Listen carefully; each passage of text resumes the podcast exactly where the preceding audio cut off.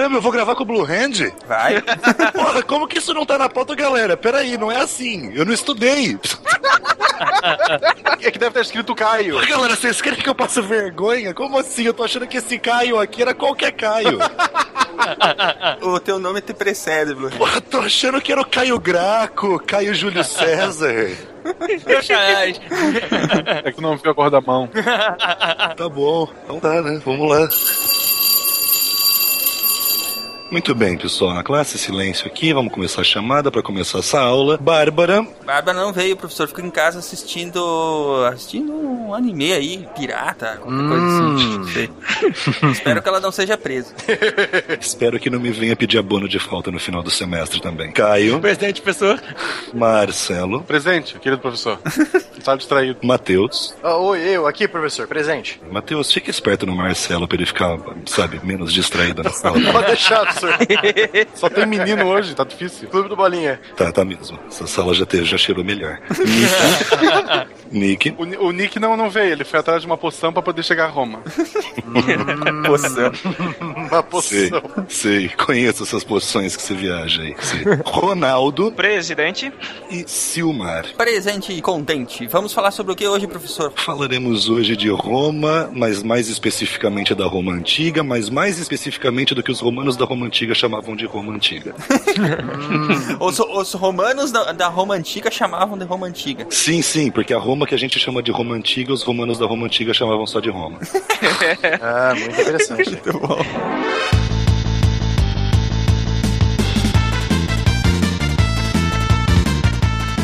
E aí pessoal, aqui é Silmar de Chapecó, Santa Catarina e o rato roeu a roupa do rei de Roma. A rainha de raiva roeu o resto. De Gaspar Santa Catarina, que é Marcelo Guaxinim, e eu caí no caldeirão de poção mágica. Mas por isso que você tá com esse tamanho, né, cara? Não explica a piada, Ronaldo! Morreu a menina piada agora. Ah, o Ronaldo, além de explicar a piada, tu matou ela. Ronaldo, você vai ser jogado, você vai ser jogado da, ro da rocha tarpeia, cara. Uma vez na vida eu tinha que matar uma piada.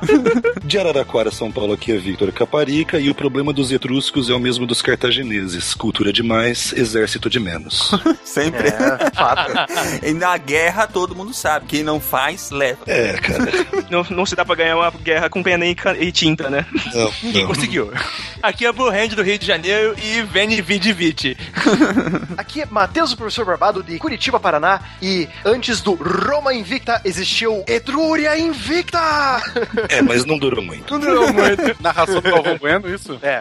Roma Invicta! Aqui é o Ronaldo de São Paulo e antes dos romanos, os etruscos eram todos os neuróticos. Eu não posso nem explicar a piada, porque, eu, sério, assim, não... Ele tá traumatizado ainda. eu, eu ia tentar matar, eu juro. Ele tá bravo ainda. Vocês estão ouvindo o SciCast, o podcast sobre ciência mais divertido da internet brasileira. Science World Beach.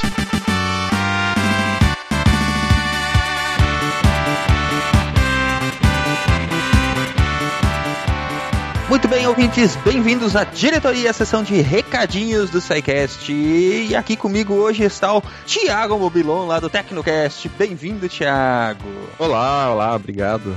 Como é que estão as coisas lá pelas bandas do Tecnocast? Estamos aí gravando quinzenalmente o nosso programinha, né? Então, eu trouxe o Thiago aqui hoje porque nós estamos nessa parceria de divulgação, né, Thiago? Eu estarei lá falando do SciCast no Tecnocast e o Thiago veio aqui para falar para os ouvintes do SciCast sobre o trabalho dele lá no Tecnoblog, lá no Tecnocast, para que a gente possa aí ampliar os horizontes dos podcasts, né? Compartilhar ouvintes, compartilhar ouvidos e ver se todo mundo cresce um pouquinho, né, Thiago? Isso, é. O podcast é uma mídia um pouco difícil da gente divulgar, né? Não é aquela coisa que os nossos ouvintes saem divulgando no Facebook. Ouça esse podcast. Até porque tem muita gente que nem sabe o que é podcast, né? Ex- Exato, dá pra colocar ti- chamativos de Facebook também, né? Exatamente. Então, Thiago, fala para os ouvintes do SciCast qual é, qual é o trabalho que vocês fazem lá no Tecnocast e onde que eles podem encontrar. O Tecnocast é um programa quinzenal, a gente começou ele ano passado, ele é uma evolução de um programa que a gente tinha antigamente no Tecnoblog, e é um programa que a gente fala sobre a tecnologia, sobre a inovação de um ponto de vista mais comportamental. Ah, a gente gosta de falar, lógico, sobre especificações técnicas e hardware e tudo isso, só que acho que isso é muito legal para quando você está escrevendo, está analisando o aparelho e tal. No Tecnocast, a gente dá uma pegada mais de focar no que aquilo vai mudar na sua vida. Vocês né? falam, por exemplo, por que, que as pessoas passam 24 horas numa fila pra comprar um iPhone novo. Ou porque elas vão para o bar, por exemplo, para encontrar os amigos e passam a noite inteira no celular. Acho É isso passou. é uma desgraça, vou te contar, hein? Aí todo mundo acontece, né? Quando eu convido os amigos, eu já falo, ó, celular no carro. É, tem aquela cadeirinha do celular na mesa, que paga a conta, tá? mas nunca dá certo Nunca isso dá. E uma coisa interessante, recentemente a gente fez um programa sobre amor em tempos de internet. Então é uma coisa que você não esperaria de um site de tecnologia. E a gente discutiu como as relações, os relacionamentos amorosos estão mudando, né? Por conta de celular, por conta de aplicativos, né? Como Tinder, o Happen, que agora tá na moda também. E foi um bate-papo bem legal que a gente fez sobre esse tema também. Verdade, e hoje a internet está presente na vida de todo mundo, né? Uns mais, outros menos, e que nem tu falou, o comportamento e as relações sociais mudam com, por causa disso, né? Muda, muda bastante, cara. É, é bem diferente mesmo do que era antigamente. A dinâmica é outra. E, enfim, Thiago, onde é que é que o Tecnocast é publicado? O Tecnocast é publicado no SoundCloud. Você pode baixar a gente lá em soundcloud.com/tecnoblog ou procura aí no seu agregador favorito também, Tecnocast. Tem no Pocket Cast, tem no iTunes, tem, enfim, todos os agregadores aí que o pessoal costuma usar também. Onde tiver que tá, tá. Beleza, você quer deixar mais algum recado? Não, só agradecer aí o espaço e vamos lá, trabalhando para aumentar a podosfera brasileira. Isso aí, vamos todos na luta aí pra tentar melhorar a qualidade do conteúdo dos podcasts, né? E para os ouvintes do SciCast, não esqueçam que o SciCast tem presença em todas as redes sociais, Facebook, Twitter, é só procurar lá, SciCast Podcast. E para os ouvintes que quiserem contribuir financeiramente para a manutenção do projeto, do SciCast, da divulgação científica que a gente faz por aqui, vocês podem se tornar nossos patronos através do Patreon e do PagSeguro, os links estão aí no post. E vamos lá, vamos para o episódio de hoje que está supimpa muito bacana, é um episódio de história, falaremos sobre a ascensão de Roma. Então é isso, pessoal, até semana que vem, um abração. Diz tchau pro seu povo, Thiago. Tchau, tchau. Até mais. Vamos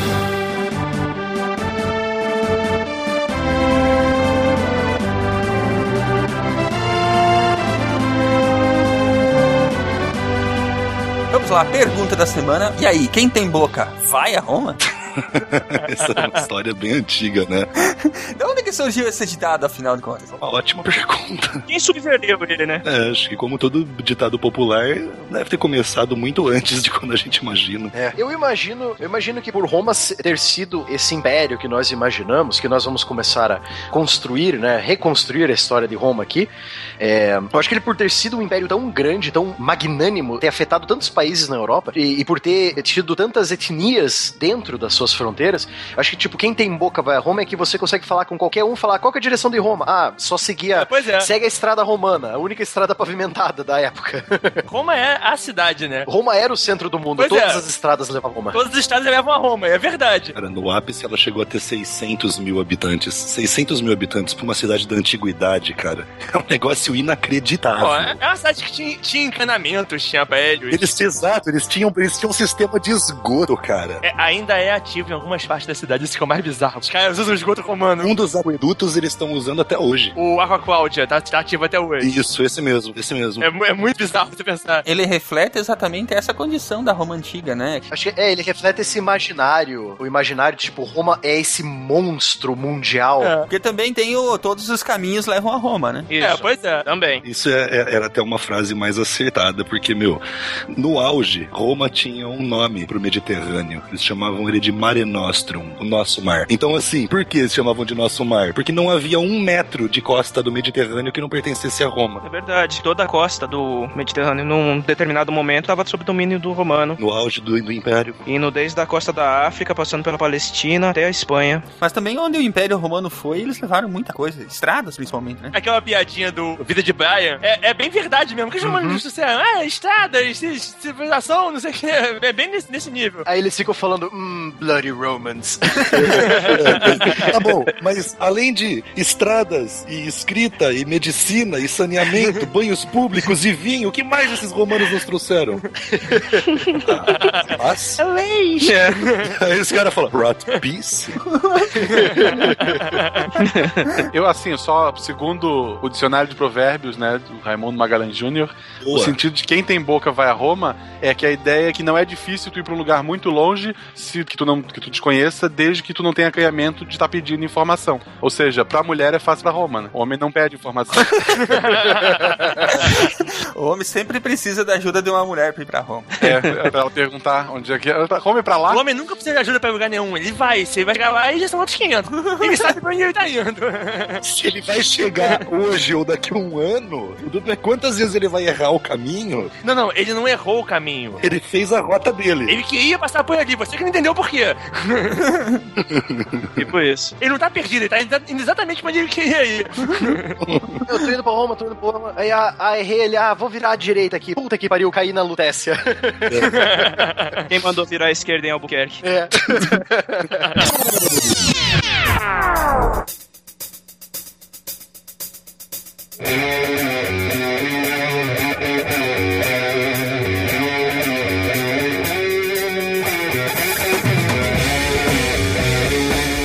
Como podemos dizer que uma civilização dá origens a outra?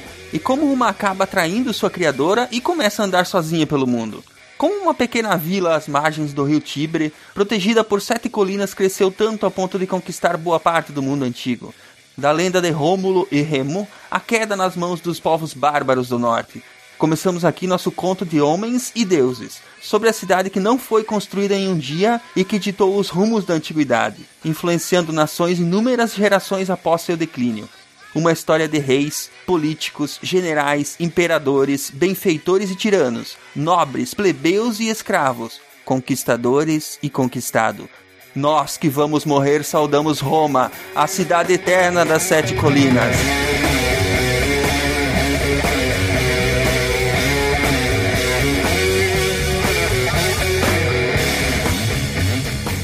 Lá. Previously on SciCast.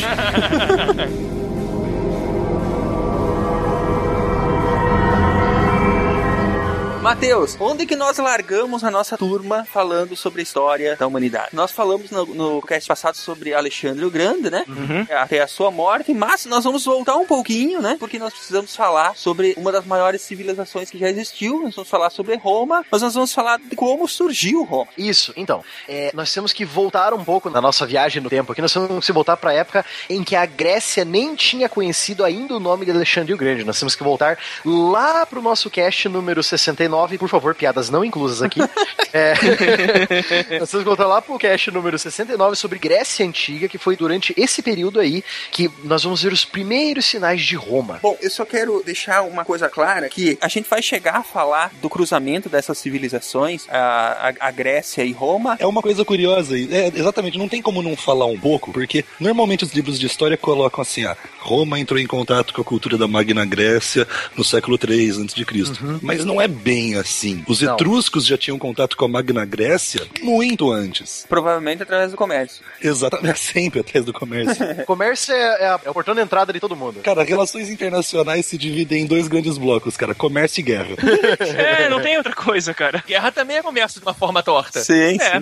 Exatamente, comércio de porrada. Qual é o período que mais ou menos nós vamos abordar hoje, Matheus? Então, nós estamos ali é, levando em conta as histórias que sobraram dessa época, porque essa época ela é bem. é, parece que os romanos, quando fizeram a República e o Império, parece que eles fizeram questão de deturpar o máximo possível desse período inicial de Roma, sabe? É porque ele é todo envolto em, em lendas também. sim, Então, sim. rola um problema adicional que é o seguinte: em 380 ou 390, algum período entre esses 10 anos aí, antes de Cristo, os gauleses invadiram Roma e devastaram tudo. Como bons gauleses, né? Quando eu digo devastaram tudo, eu quero dizer que eles queimaram a cidade até o chão e só sobrou a cidadela do Monte Capitolino. Mais nada. Os romanos, inclusive, nessa época, tem um evento que o Tito Livio conta que eles realmente se reuniram e votaram de abandonar Roma. Tipo, a cidade não tem mais como reconstruir, vamos mudar pra Veios, cidade dos etruscos que a gente conquistou. E aí acabaram decidindo lá ficar por Roma mesmo e reconquistar. Mas o ponto é, nesse evento dos gauleses, tudo que tinha de historiografia e registros oficiais foi pro saco. É, tem essa aí também. Então, assim, É, quando você fala de historiografia romana feita pelos romanos, começa em 380 a.C. Então nós, nós temos que basear esse, esse nosso estudo, de mais ou menos essa época que o Matheus estava falando, 700, 750 antes da Era Comum, em o quê? Tito Livio, ah, o Tito Livio, quando fez as- a obra dele, ele se baseou em historiadores da época dele. O Públio Terêncio Varo. O Varrão também. Varrão, né? Varrão foi um dos caras que. O Varrão foi quem estabeleceu a data Ababiur Condita, né? 753 a.C. Sim. 21 de abril, no caso. Isso, foi ele que estabeleceu essa data e ele estabeleceu também o período do reinado, 240 e alguma coisa anos, não lembro bem. Ah, é, se eu não me engano, sim. aham. É o período dos sete reis. Então toda essa parte que conta quando começou, quanto durou, quantos foram os reis, etc., a gente até tem no Tito Livio, mas o próprio Tito Livio puxa isso do Varrão, que é anterior a ele. Esses são os registros que mais ou menos sobraram. É o Sim. que tem pra hoje. É o que sobrou, no caso, né? Realmente não é uma evidência histórica muito boa, cara, mas é o que tem pra É hoje. tipo o Heródoto, o, o- o Heródoto falando do- da, da, da Guerra de Troia, sabe? Tipo isso, é. Plutarco falando do Alexandre, essas Isso, coisas. cara. Plutarco Não é o que a gente Alexandre. queria ter, mas é o que tem. Sobrou foram uma coleção de registros orais, né? Você vê, por exemplo, o Tito Livio escreveu a Biurbe Condita, a maior obra de historiografia romana, era imensa, gigante, era realmente uma obra escalafobética de grande, só que dela chegou pra gente a uns 25%. Dois, três quartos dela se perderam pelos séculos, entendeu? Então é, é complicado. Quando a gente trabalha com historiografia da antiguidade, é tudo na base do que tem pra hoje. E, e- e o resto a gente tenta inferir com, o- com o, o, o restante do conhecimento que você tinha da época, né? Exatamente. Você pensar que, além do que a gente perdeu de perdeu pela história, quantas vezes documentos foram intencionalmente queimados porque Sim. desdiziam o que Deus falou, desdiziam o que o, que o imperador É, falou. claro. Ou pra limpar o nome de algum rei que fez be- besteira, né? Quando eram queimados, tá bom. O duro é quando eram adulterados. Pois é. Foi isso, né? Roma fez muito disso pra reescrever o passado dela. Exato, isso aí. Nós, então, estamos falando desse período que nós citamos, né? assim, 753 antes da Era Comum. E nós vamos começar falando ali da Península Itálica, né? Antes de Sim, Roma. Estamos sim. falando da nossa querida bota, que é a Itália hoje. Aquela linda e maravilhosa bota geográfica lá. Uma maravilha da natureza aquilo lá. Que de agora em diante nesse cast eu vou lembrar vocês toda hora que é a bota. A bota chutando a Sicília é uma maravilha aquela Isso, visão lá. é, beleza. O que, que aconteceu ali, Matheus? Cara, eu, não sei, cara, mas é tão engraçado porque aí você, aí você lembra que os sicilianos odeiam os italianos do continente, Exato. cara. Tem motivo, cara, tem motivo. E parece que a bota tá chutando a Sicília, então. Bom, mas en- então, você tem um. é, como que era formada é, a população da Península Itálica? Ela era bem parecida com os gregos é, quando eles ainda estavam construindo as primeiras cidades-estados, sabe? O período dos micênicos, se eu não me engano, era bem similar àquele período. Então, em relação à Península Grega, a Península Itálica ela estava um pouco atrasada, mas eles eram influenciados por pensamentos gregos. Então, é, como a gente, como o, o Vitor já falou também é, sobre o, o Públio Terêncio Varrão, que é um poeta da época, ele que ditou a data, o a- a- que seria para nós a data oficial de fundação dessa pequena vilazinha chamada Roma, que antes era, se não me engano, era Alba Longa, né? É, então, aí a gente entra na questão da- das três origens de Roma, né? A histórica, a mitológica e a literária, né? E você consegue separar isso, é? Só existe uma origem. A loba com, com os dois irmãos. A do Públio ela é a, é a histórica, né? É a que eu considero como histórica, é essa. Essa é a única origem verdadeira. É muito mais legal, né, cara? Pô, cara, a verdade é a seguinte: você não sabe qual é a verdade. Pega a versão mais legal, pô. Claro. claro. Então, é, aí nós temos essa data aqui. Qual que é a data da fundação da Vila de Roma? Vila, pessoal, nós estamos falando de cidade ainda.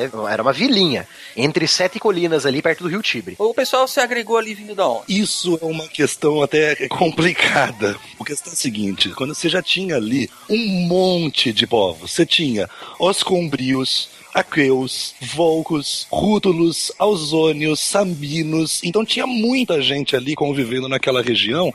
E, assim, embora isso seja um pouco controverso, não, não é total. Bom, acho que quase nada na historiografia é totalmente consensual, né? Acredita-se que o único desses povos que realmente é originário, assim, é, está lá desde antes de desenvolver uma cultura, são os etruscos. Seria o único povo, assim, nativo mesmo daquela região. Uma coisa que eu gostaria de, de entender é por que, que eles foram dali. Porque aquela região era fértil, aquela região era. pro- Tem a questão das sete colinas, né? Ela era É, protegida. Sete colinas, você tem o rio Tibre e, e justamente Tigre, Tibre, Tibre, Tibre. Tibre, é Tibre. é O uma tigre é uma outro. puta sacanagem ter dois rios da antiguidade com nome tão parecido, né? Enfim, Esse rio ele tinha uma, um estreito, uma baixa cruzável bem naquela região. Então isso tudo conjunto, que é onde eles fizeram a primeira ponte de Roma, a ponte Suplícia, Sublícia. Então assim, se você somar tudo isso, eu imagino que quem passasse por lá olharia e falaria, cara, ali dava uma cidade boa, hein? É, né? Vamos erguer acampamento aqui mesmo. É o que eu falo sempre pros meus alunos, principalmente do sexto ano, quando eu falo das origens das civilizações e tal. Aí eu mostrei o, o vídeo de introdução do Civilization 5. Aí eu sempre falo pra eles, pessoal, lembre-se, toda grande civilização antiga sempre surgiu na beira de um rio. Sempre. Sim. Então eu sempre peço pra eles Tem lembrarem. que ter água, né? Sabe uma coisa que eu tenho muita, muita, muita curiosidade pra, pra saber, é, pra, a- aliás, pra imaginar, né? Porque hoje em dia não tem nem muito como levantar esse tipo de informação. É, eu queria saber como é que era, tipo, a, a vegetação. Você tinha árvore, você tinha mato, você Então, tinha... era pântano. Era pântano. Pra todo Mas lado. é ainda assim, hoje lá, ou, ou como, é que, se- como é que se sabe isso? Arqueológica, secava.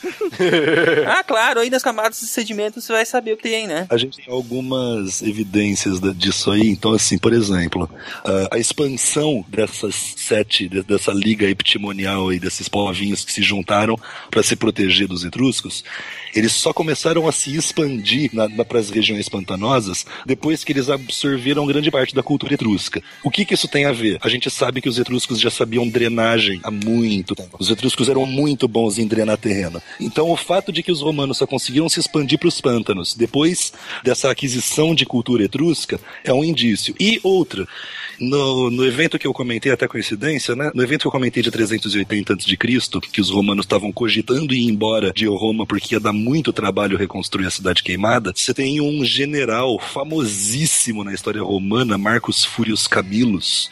Ele fez um discurso fenomenal, é um dos discursos mais incríveis que eu já li até hoje. Tá no Tito Livio inteiro e chegou até nós esse discurso, aonde ele dá um sabão na população romana inteira e fala: "Meu, os nossos ancestrais drenaram essa porcaria de chão do pântano e a gente tá com o corpo mole pra reerguer prédio". Então, o fato de você ter ele falando isso em 380 antes de Cristo é mais um indício de que de fato era mesmo tudo pântano por ali antes. Mas qual que era, a- a- a- vamos dizer assim, qual que era a engenharia disponível na época pra erguer esses prédios, afinal de contas? Pra, pra, come- pra eles começarem aí. Começou como vila, mas já, já se tinha conhecimento pra fazer, por exemplo, é, colunas, esse tipo de coisa, ou isso foi posterior? Sim, veio, as colunas veio, ve- era uma coisa conhecida dos gregos já, se eu não me engano. Sim, sim, sim. Como os etruscos ab- absorveram isso dos gregos, conforme foi, foram trocando, fazendo troca de cultural entre os povos, os romanos foram absorvendo isso e incorporando pra eles. Porque é interessante a gente é é interessante a gente situar aqui também, né? Qual era o nível de desenvolvimento tecnológico que estava disponível na época, né? Ó, O nível tecnológico na época era o seguinte: os etruscos sabiam fazer prédios com dois andares. E por Uhum. isso eles eram considerados por toda a antiguidade como o povo das torres. É. Muito bom. Esse era o nível tecnológico da galera na época. Dois andares, cara, é uma torre. Não, aí você imagina, os etruscos sabiam fazer isso. E, e as outras tribos, que não eram ainda é, reinos, eram tribos mesmo, da Itália ali mais pro sul do- da, da região da, da Etrúria, eles não sabiam fazer isso. Então os etruscos ensinaram pra essa galera, entendeu? Então o- a, a porta de entrada da tecnologia dos romanos foram os etruscos, como outras coisas também, É, né? Os etruscos fizeram na, na, na Península Itálica o que os árabes fizeram na Europa. Eles tinham contato com um outro povo mais distante que tinha um avanço tecnológico grande e eles fizeram o comércio desse avanço tecnológico. Como os árabes fizeram com o conhecimento chinês que levaram para a Europa e um monte de coisa que a gente acha que árabe inventou eles trouxeram da China, da mesma maneira os etruscos, eles por que, que eles eram esse super povo todo aculturado? Porque eles eram quem estava em contato direto com a Magna Grécia. Eles eram quem verdade. fazia comércio com essa galera. Então, tudo que era novidade da Grécia chegava neles primeiro. Bom, Bom, mas então, vocês falaram do- tanto dos etruscos, né? E- esses, no caso, então, eles podem ser considerados os primeiros senhores da Itália. Sim. Completamente. Principalmente depois que eles unificaram e. Quer dizer, unificaram não. Que eles conquistaram os outros povos, né? Eles foram Roma antes de Roma, que depois foram Isso. pisados por Roma.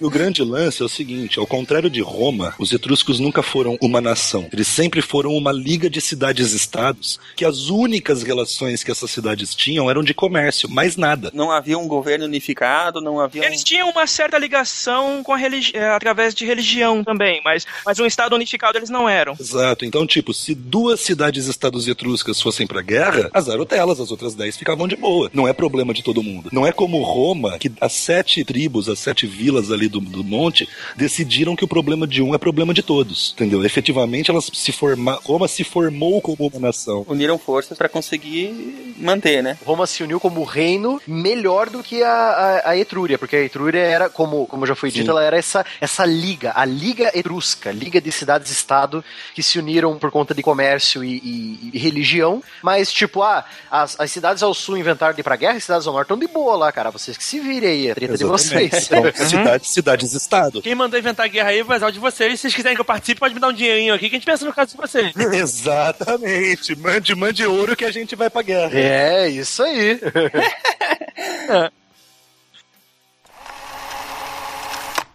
Os sacerdotes etruscos previram que sua civilização duraria apenas mil anos. E era verdade. Cem anos antes do nascimento de Cristo, esse mundo extraordinário desapareceu. O que aconteceu com essa grande civilização que abriu caminho para o poderoso Império Romano? Onde estão os etruscos agora? Falando da religião etrusca, eles incorporaram alguns elementos tanto dos gregos quanto dos egípcios e até dos assírios, porque tinham. Sumérios. É, é, eles, É, eles acreditavam em demônios como os assírios, coisa que os hebreus absorveram depois também, que não era característica da religião grega e nem do, dos egípcios. Era é uma. Digamos que é uma proto-religião que, a partir do, do que depois os romanos absorveram, foi consequentemente absorvido pelos cristãos também. Foi, era uma das primeiras religiões me- me- bem mescladas da antiguidade. É, os etruscos eles tinham, dá pra dividir a religião da Etrúria em, em duas fases, né? A pré-Magna Grécia e a pós-Magna Grécia. Na pré-Magna Grécia, que é o comecinho, inho, inho mesmo, século 8, comecinho do século 7 antes de Cristo, os etruscos eles seguiam uma religião bastante animista. Então assim, Deus Sol, Deus Pedra, Deus Rio, Deus Árvore, Deus Céu, Deus Nuvem. As coisas que o mundo tem e que eu vejo são deuses. E isso foi evoluir para um politeísmo menos imanente depois da que, eles começaram a ter contato com os gregos e com a cultura e religião grega, que era um sistema bem mais complicado que o deles. E bem mais legal, né? Eu prefiro cultuar deuses com, com mau humor, com amor, com não sei o que, que desce pra engravidar. Um Deus que tem TPM, né? É, deuses humanos, né, cara? Os deuses gregos eram humanos com superpoderes. É, dê dê uma topada na pedra, pô, pô Deus, o que, que fizesse comigo? Né? Mas um deus grego ele ia descer e te sacanear pra você aprender a não topar na pedra. E, e, ia não reclamar com os deuses. Ia, Quando ia pegar tua mulher, era, era, era Não, perigoso. ia naquela ser horrível, cara. Ia ser horrível. A pior coisa que podia acontecer contigo na antiguidade era trombar com Deus. Pô, tu chega, chega em casa, vê que tem alguém, pega um, sei lá, uma espada pra ver os Zeus que a tua esposa. Desculpa, assim, ó. Pô, foi mal aí, Zeus. Deve ter sido até engraçado, né? Você pensar assim, se um, um grego politeísta encontra um cristão antigo, né? Aí ele, não, porque eu quero encontrar Deus. Tá louco, cara? Encontrar um Deus aí, tá maluco? Tá maluco, cara? Ele vai negar sua mulher, cara. Ele vai te ferrar.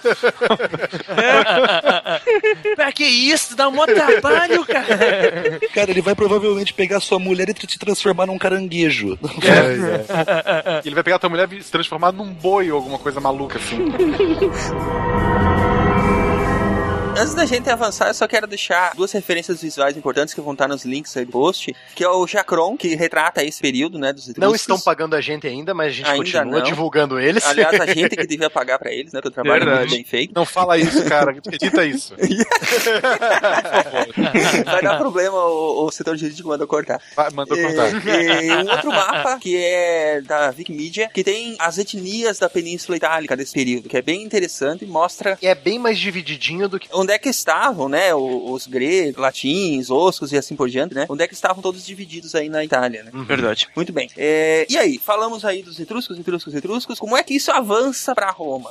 Então, começa exatamente com os etruscos. Eles chegaram até a, a região um pouco mais no sul da Itália, a região ali do Eptimônio. Eu falo um pouco mais no sul, porque a Etrúria é bem no norte da Itália. Sim, sim. Essa região existe até hoje, con- conhecida como Etrúria? Sim, até hoje é chamada de Etrúria. E a capital dela, por sinal, a capital da região Etrúria, na Itália atual, é Florença. Então, e tem mais uma ainda. Etrúrio vem de. Esse E é uma partícula que saiu do latim, do ex latino, porque eles originalmente eram os Tuscos, da onde veio o nome da região hoje, que é a Toscana. Toscana. Piada, a piada tá vindo, gente. A piada tá vindo. Toscana. É os toscos.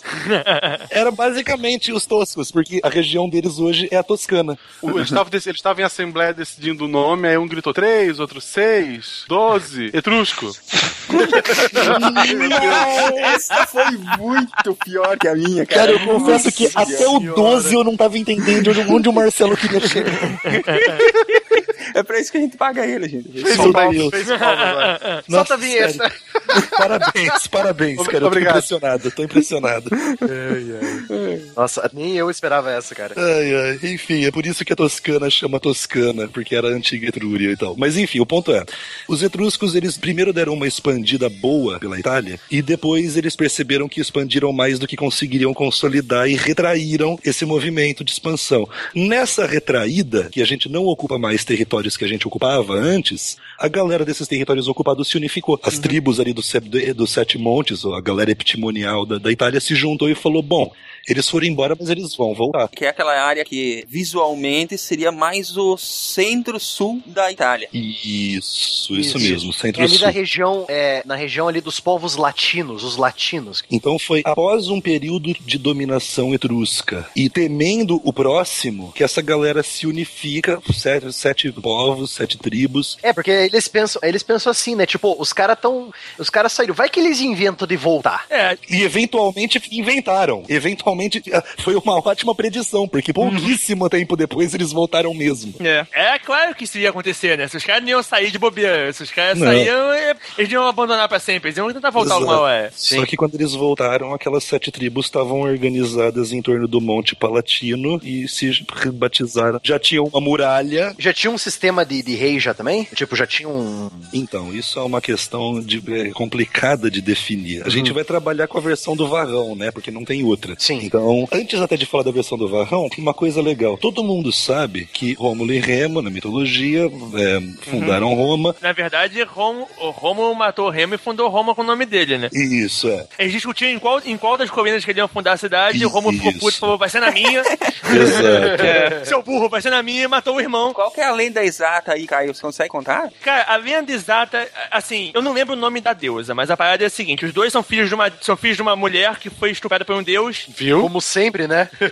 Por que não? Claro. E ela, deu, ela teve, teve os dois gêmeos. Foi por Marte. Ela abandonou os dois, os dois meninos pra, pra morrer no, no coisa, só que o Deus mandou a loba cuidar dos meninos. Isso. Por que não? A loba criou os dois meninos e quando eles foram adultos, criados pela loba, eles foram fundar a cidade e um resolveu matar o outro pra fazer da, da colina. Que é bem chocante, né? Tipo, a versão Adão e Eva deles tem dois homens.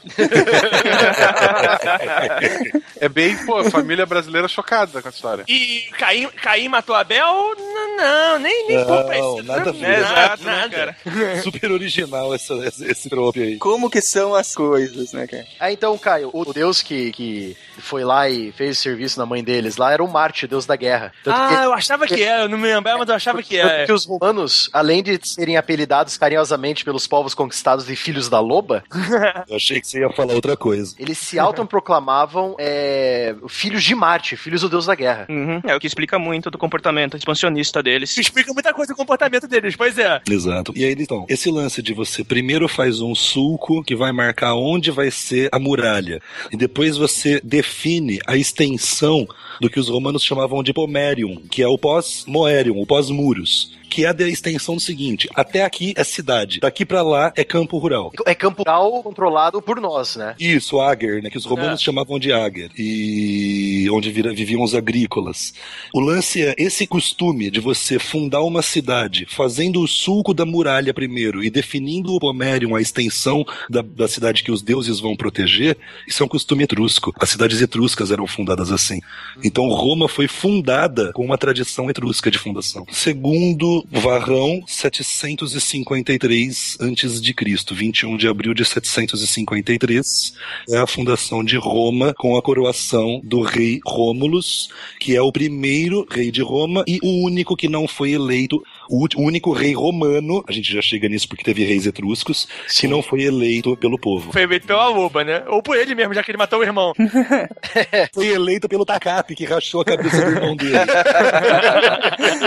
Isso faz parte da, da lenda, né, de- da fundação de Roma. Mas é, o- o- existe uma data em que a gente pode dizer que é mais fidedigna, por assim dizer, em que a gente pode considerar que ali sim já tinha a união das vilas e tal. Aquilo ali já era Roma. Politicamente, vamos dizer Então, assim. Veja bem, quando, quando a gente fala de, de história e não de literatura e de mitologia, de, você, nunca uma cidade é fundada num dia específico dia, de um pois é, mês, de um ano. Ah, mas um período, né? Exato, então assim, a gente costuma, a gente, né, a gente da área da literatura, que é a minha área, costuma, o pessoal que trabalha com latim, costuma definir, muito oportunamente para nós, que você, o que define onde começa e onde termina Roma é o idioma dos romanos. Começa a ser Roma quando eles começam a falar latim, deixa de ser Roma quando deixa-se de falar latim. Então, aí você pode colocar que Roma durou mais ou menos do século 8 antes de Cristo até 9, vai, 9, pro latim arcaico 9 antes de Cristo. 9 antes de Cristo até século 6, mais ou menos depois de Cristo, que é quando já tava todo mundo falando latim vulgar, não era mais o latim mesmo Já que eles tava falavam. misturado com as línguas bárbaras já, né? Exatamente. Uhum. Então, assim, dá pra gente colocar assim, Silmar, de século 9 antes de Cristo é quando você pode falar, aquilo é um povo que, se não é Roma, serão os romanos em pouco tempo. É, já dá pra se definir como uma proto-Roma. Assim, e assim, mesmo o idioma deles drenou muito do etrusco. A palavra populus, que a gente usa hoje como povo e população em português, é etrusca, não é latina. Ela ocorre no, idioma etrusco muito antes de ocorrer no latim, e os etruscos não, cham, não usavam essa palavra para população em geral. Populus para os etruscos eram só população militar. Hum, é tipo o contingente militar, né? Só que na Roma, como todo mundo era militar, Todo não mundo era militar. É, né? mais não fazia diferença. Ou você é militar ou você não servia pra nada. É, então, é, forças militares na Roma chamava só forças, né? Ô, Matheus, e, e o que mais que entrou nessa mistura aí, hein? De povos, de, de, de- Enfim, veio gente refugiada de Troia, veio várias coisas aí também. né? Então, pois é. Usar o Vitor como referência, Vitor, se você não se importar. Não, não, eu não tava vivo na época, não, cara. Ah, tá. Eu tô ficando velho, mas ainda Ele é, não. o, tá. ele é o vigia, cara. Ele tá vivo, sim. Então, é, tem essa lenda também que o, o próprio Rômulo e Remo eles poderiam tra- é, traçar a linhagem da mãe deles, que foi. é, fe- a- a- o, o Marte chegou lá e deu oi pra ela, né? A gente É. pode até- eles até traçam a linhagem do Rômulo e Remo até um. O, troiano que tirou o pessoal de Troia lá se refugiou na Itália. O nome dele era Enéas. Foi ele que trouxe a bomba atômica pra Roma. Isso. O nome dele era Enéas. Herói Isso. troiano.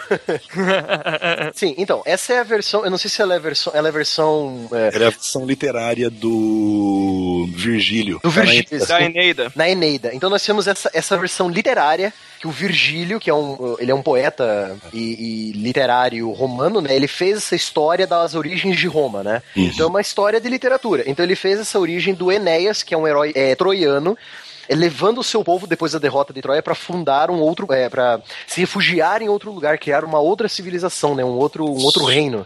E eles traçam a linhagem do Romulo e Remo direto para esse Enéas, pra esse É, herói o- troiano. o- o- porque assim, o Virgílio, ele achava que o povo ser descendente só de Marte não tava bom. Não bastava, né? Precisava ser descendente de Marte e de Vênus. Ele precisa ser descendente de Marte, de Vênus, dos troianos, pra poder ter raiva total dos gregos, né, cara? Exato.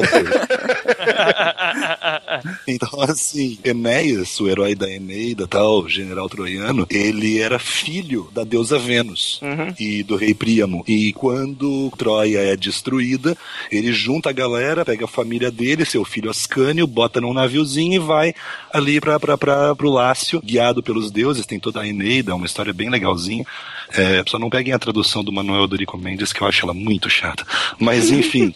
é, hum, e aí ele chega em Roma, funda a Alba Longa, de Alba Longa Lavínio. Posso estar confundindo a ordem das duas cidades. Ele vai ter o filho Ascânio, o Ascânio vai ter outro filho, e esse outro filho vai ter um outro filho, que vai chegar no rei Númitor, de Alba É esperado, né?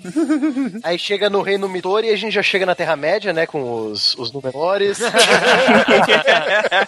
Dá pra resumir essa ordem gigantesca de descendências assim. Enéas sai de Troia, chega com a sua descendência na Itália, sua descendência vai chegar até o rei Númitor.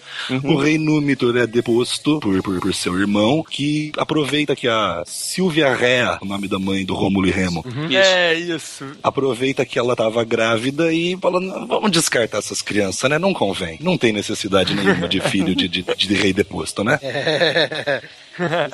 Isso se fosse hoje ia dar uma confusão. Pois é, posteriormente Rômulo e Remo se reúnem já adultos, depõem o seu tio déspota do trono e recuperam o trono de Alba Longa para Númitor. Então, assim, o ponto que o, que o Virgílio queria fazer na, na Eneida é que os romanos têm dupla descendência divina. Eles descendem de Marte e também de Vênus. Roma nasceu às margens do rio Tibre, por volta de 750 a.C. Naquela época, havia várias cidades gregas que tinham se estabelecido na costa da Península Itálica. Então Roma, que entretanto era tão pequena quanto um recém-nascido, começou a crescer imitando o modelo dessas prósperas cidades-estado gregas. A influência das cidades gregas era tão forte sobre os romanos que estes afirmavam ser descendentes dos heróis da Guerra de Troia. Dois dos principais heróis foram Aquiles e Heitor. Mas os romanos diziam ser descendentes de Heitor, ou seja, de um troiano. Essa história remonta a Enéas, um herói troiano, filho de Vênus, que abandonou a cidade de Troia em chamas e viajou milhares de quilômetros até chegar à Península Itálica, onde um de seus filhos construiu um novo reino. Anos depois, os gêmeos Rômulo e Remo nasceram. Eles eram descendentes de Enéas. Isto significava que um dia iriam crescer e governar o reino. Então, para evitar isso, o ambicioso rei Amúlio, tio de Rômulo e Remo, decidiu abandoná-los num cesto na beira do rio Tibre. Reza a lenda que eles foram encontrados por uma loba chamada Lupa, que descobriu os dois meninos recém-nascidos e os amamentou como se fossem seus próprios filhotes para mantê-los vivos. Quando Rômulo e Remo cresceram, quiseram fundar uma cidade, mas tentando definir os limites da cidade, os irmãos brigaram e Remo morreu. Foi assim que Rômulo proclamou-se rei e fundou a cidade a que chamou Roma, como seu próprio nome, Rômulo. Na mitologia, Rômulo e Remo eram filhos de Marte, deus da guerra. Por isso, em suas veias corria sangue poderoso e muito agressivo. Mas por outro lado, Enéas, o tataravô dos meninos, era filho de Vênus, a deusa do amor e da beleza. Digamos que todos os romanos foram fruto de uma mistura altamente explosiva da guerra e do amor. Então, vocês comentaram aí que então Roma, por assim dizer, se formou a partir da fixação desses povos. Tinha tudo isso aí na mistura, tinha grego, tinha etrusco, tinha os próprios italiotas, né, que são as populações mais nativas dali da, da, da Itália, Que né? são os sabinos, os úmbrios. E, e a partir da fixação disso, nós temos então formada praticamente a Roma. E como é que a gente avança politicamente através da interação desses povos? Aqui nós já estamos falando mesmo da organização social de Roma, né? É, uma vez estabelecida a cidade, né? Uma vez que eles olharam e falaram, eu acho que os etruscos não vão voltar mais tão cedo. Tá de boa. Então aí a gente tem que fazer alguma coisa até a próxima guerra, né? Vamos plantar alguma coisa aí, construir umas casas. Tava todo mundo em pé na, na muralha esperando, aí, aquela, aquela cena que cai a chuva, a chuva passa, não vem ninguém. né? Isso, os caras olham, dali a pouco o primeiro romano olha um pra cada outro. Eu acho que eles não vêm mais. Exato. Tá chato isso aqui, vamos arrumar o que fazer. Só que, então, Silmar, pra falar sobre a, é, essa estrutura social e principalmente política de Roma, nós temos que falar ao mesmo tempo da Liga Etrusca, porque eles influenciaram muito Roma, principalmente na última etapa da monarquia romana. Que eu acho que, se eu não me engano, foram os três últimos reis foram etruscos, né? Se eu não me engano. Isso. Os três últimos reis de Roma foram etruscos. Eu sei que o Tarquínio, Tarquínio Severo era etrusco, né? Se eu não me engano, o último rei. Sim, o soberbo, no caso, né? Isso, o soberbo, O- isso. Os últimos três reis de Roma foram etruscos. Os que a gente chama de reis tarquínios. Sim. Uhum. É Tarquínio Severo e Tarquínio Soberbo, né? E o Sérvio Isso. Túlio. E o Sérvio Túlio, que também Isso. era, ele não, não tinha o sobrenome, mas era Tarquínio. Tarquínio era o nome que os romanos davam para os etruscos. Etruscos era o nome que os gregos davam para os etruscos. Os etruscos mesmos chamavam a si de Razena. Nossa senhora! Caramba, que confusão! Quem tá tentando acompanhar agora já deve estar com a cabeça mil pedaços. Eu me perdi em etrusco. Tem mais. Ó, Tarquínio é como Roma chamava eles. Uhum. Etrusco ou Tirreno era como os gregos chamavam eles. Por isso, inclusive, Mar Tirreno. Eles não se chamavam nem de uma coisa nem de outra e não entendiam por que, que esse povo chamava eles desses nomes estranhos. Eles eram os Razena. Caramba, cara. Eles ficavam putos pra caramba toda vez que encontravam com os romanos ou com os gregos, porque não entendiam o que, que, que os caras estavam falando, achavam que estavam tirando onda com a cara deles, né? De quem que vocês estão falando, né? Quem são esses aí que vocês estão falando? Vocês estão me chamando de quê, mano? Vocês isso é um xingamento? Que porra é essa? Estão xingando a gente? Então, como que vai ser essa, essa divisão social? Acho que a divisão social a gente já pode falar como que Roma já foi se formando socialmente. Sim. Então nós temos ali os nobres, ple- os patrícios, né? Que vai ser, vão ser as famílias mais antigas e, obviamente, as que vão deter mais a- as riquezas e as terras na região do Já, Lácio. já se tinha essa noção de, de propriedade, de terra e de coisas, né? Já. É, não, tinha essa noção de que, tipo, aquela família é a mais antiga, ela tem mais poder e, tendo mais poder, ela vai ter acesso a mais riquezas. E a riqueza daquela época vinha totalmente da agricultura para os romanos. Os romanos dessa época são totalmente agrícolas. Já havia a noção que há até hoje de que o tanto de terra que você puder defender é sua. Exatamente. Quanto mais terra, mais poder. E como esses eram as famílias dos primeiros ocupantes de Roma, né? Obviamente que eles tinham mais terras. Ah, por sinal, eu quero fazer uma indicação aqui pro pessoal aqui da que tá, estamos conversando aqui e com os ouvintes. Quero fazer uma indicação de um documentário do Discovery Civilization. Opa. É Os Etruscos. Hum. Tá inteiro no YouTube, inteirinho, dublado também. E a dublagem não tá tão ruim assim, tá uma dublagem até decente. E, então é inteiro essa história inteira dos etruscos, é muito legal de ver, tipo, tem coisas ali que até eu tinha ou eu tinha esquecido ou nem sabia. É muito legal, vale a pena conferir. Os Etruscos, Discovery Civilization. O link vai estar no post, galera. Bom, continuando com a organização social aí, a gente, a gente tá falando de classes sociais mesmo, né? Sim. É. Patrícios ou nobres, quem tinha grana e- e terras. Tinham terra e tinham poder, né, cara? comparando com os etruscos que influenciaram muito os romanos por muito tempo, é quem tinha mais poder na sociedade etrusca, pelo que o documentário me falou, é, eram os comerciantes e donos de minas de ouro. Os etruscos tiveram muita sorte de fundarem sociedades perto de uma um grande depósito de ouro no meio da Itália. Sim. Então, é, o trabalho ourífero deles era genial. Os, os gregos adoravam o trabalho de ouro dos, dos, Genial. dos etruscos. Então, essa comparação. Então, Roma era totalmente agrícola, então quem detinha o poder, os patrícios, os nobres romanos, eram é, grandes donos de terras. Isso. E, comparando com os etruscos ao norte, é o comerciante e o dono de minas, que vai ser o, o- o- Os nobres, né? os nobres de- dos etruscos, né? Bom, mas você tinha nobre, tinha quem trabalhava para os nobres. Ah, lógico, né? É verdade, né, cara? A pirâmide social existe por causa disso, né?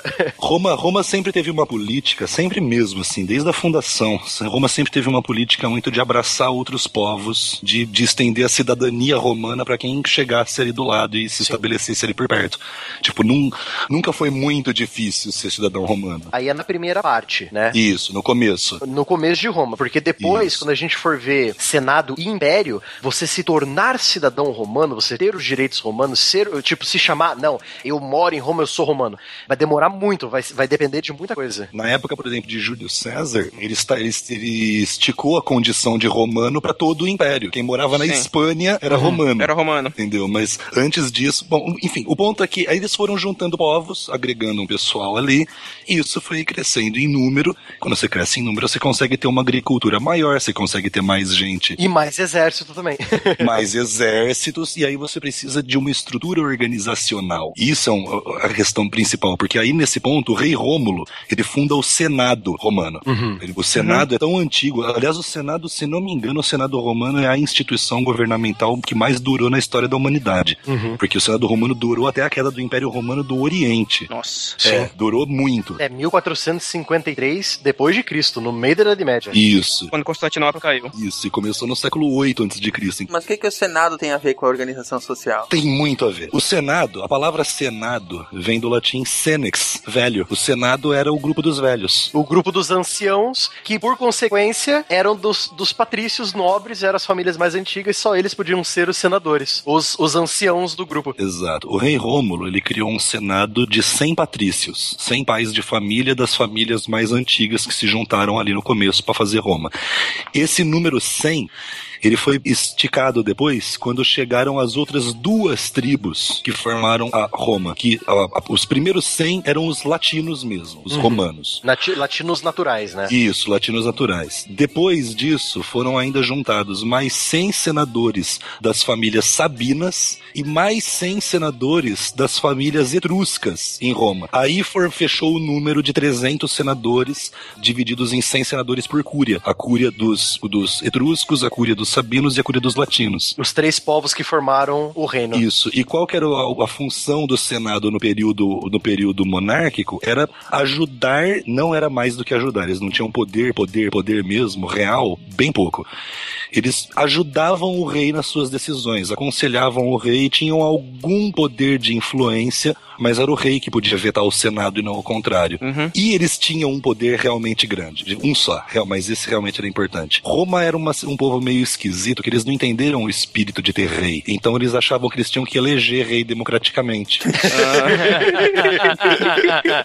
eles não pegaram o espírito da coisa, assim, tipo, Não pegaram, não, peraí, mas e a, e a linhagem de sangue? Não, o que não? Ah, votação? Ah, beleza. Ah, Faz sentido, cara, se você for pensar que eles queriam a vantagem de ter um rei que tem um cara com pulso firme pra mandar, mas ao mesmo tempo eles não queriam ser submetidos a um cara de pulso firme que fosse qualquer um aí. Exato, eles queriam ter o poder de escolher quem eles iam colocar no trono. Pois é. Eles queriam poder escolher o tirano. É, eles exatamente, eles queriam um tirano que eles pudessem escolher quem é. Exatamente, eles não queriam correr o risco de um rei muito foda dar luz a um rei muito ruim e que tem direito de ser rei porque é filho do rei foda. Virar rei, pois é. Isso, exatamente. E a gente sabe pela história que isso é bem comum, né? Isso tem alguma, tem alguma, ah, alguma analogia com tempos mais modernos, onde, onde existiu a monarquia eleita? Já existiu isso nos tempos modernos? Ah, monarquia eleita existia, existia na Idade Média, Silmar, no- durante o- a existência do Sacro Império Romano, que não era nem império, nem sacro e nem romano, porque era no meio da Alemanha. Eles elegiam os imperadores lá. Olha que interessante. Então, no meio da Idade Média, lá de, de- eu acho que se não me engano, de 900 depois de Cristo até 1500, 1600 e pouco, o imperador do Santo Império Romano, que não era santo nem império nem romano, É o Império Germânico. era o Império Germânico, ele era eleito entre os nobres germânicos dos vários estados. Ah, tanto é que o primeiro, que era o Carlos Magno, quando ele morreu, cada filho foi pra um lado, né? Sim. Pois é. É, e tanto que não foi nem, nem um, um- um- Foi, eu acho que um tatra-tatra-neto dele, o Otto I, que fundou o, o Sacro Império Romano. Então, e aí a questão do Senado, eles tinham então essa eleição do rei. Quando o rei Rômulo morreu, começa o primeiro período de interregno, que é um trecho de cinco dias em que um patrício dos senadores será nomeado para ser o interrex. Vai ficar ali cinco dias dando um tempo. Ele é tipo um, um regente, né? Isso, ele é um regente. Não se escolhe o rei, né? Ele vai ficar ali cinco dias, ele é o candidato do Senado a ser rei. Esse candidato tinha que ser aprovado, indicado pelo Senado, ou seja, ele já vinha com a aprovação do Senado, e ele tinha, e aí a gente não sabe se tinha mesmo, ou se isso é a versão bonita que os romanos dão pro seu próprio passado. Ou uma mistura das duas coisas? De acordo com os romanos, ele tinha que ser aprovado pela cúria dos plebeus. Os plebeus podiam juntar e falar: não, não, esse a gente não quer, manda outro. Aham, tá. aham. Aham. Que bonitinho, né, cara? E se isso acontecesse, em tese, o Senado tinha que escolher outro cara, mais cinco dias de interregno, até a Cúria virar e falar: não, legal, esse cara vai ser nosso rei. Essa é a versão dos romanos. É. Aí foi o primeiro voto de cabresto, né? É, pois é. É, só se for, cara. É só, só assim pra dar certo. Os plebeus que aí representavam para a estrutura social as pessoas livres, por assim dizer, agricultores, comerciantes, pastores, artesãos. A classe dos plebeus ela surge da seguinte maneira: conforme Roma foi estendendo cidadania para um monte de gente, essa cidadania não era de graça. Não era assim, vem aí, vive aí como um de nós. Não, como um de nós, não. Falei que tu brilha. Pra você ser um de nós, você tem que ser um de nós, cara. Você não vai chegar aqui desse não. Então você vem pra cá pra trabalhar pra nossa família de romanos. Você não pode virar romano se uma família romana não abraçar você e falar: "Não, pode vir. Você tá com a gente, tamo junto". Depois de um bom tempo nesse sistema, um dos reis, se não me engano, o quarto deles, libertou essa galera toda do trabalho. O Anco Márcio? Isso, acho que foi o Anco Márcio, que libertou a galera da servidão, as famílias, falou: olha, quem veio pra cá pra ser romano e tá aí com a gente, não tem mais nenhum vínculo com as famílias, tá livre e pode fazer sua casa e viver em Roma e é um romano. A partir daí que vem a classe plebeia. É a galera que foi pra Roma pra trabalhar pras famílias patrícias e depois ganhou cidadania livre. Esses são os plebeus. Porque quem já tava em Roma desde o começo era nobre. E é o povão, povão mesmo, né? Porque era o pessoal que vivia da agricultura, os comerciantes, artesãos. Sim, é, eram os mais desvalidos, né? O pessoal do campo e da cidade, né? Então era o povão mesmo, né? Era a força braçal de Roma, né, cara? Então é daí que vem. Os patrícios formavam o Senado, que a gente já explicou aqui, né? Então eles eram super importantes pro sistema político Roma, porque, se não me engano, os, os etruscos tinham um sistema completamente diferente, né? A começar que eram cidades-estado, não era um reino, né? E aí eles tinham toda uma influência diferente, os etruscos.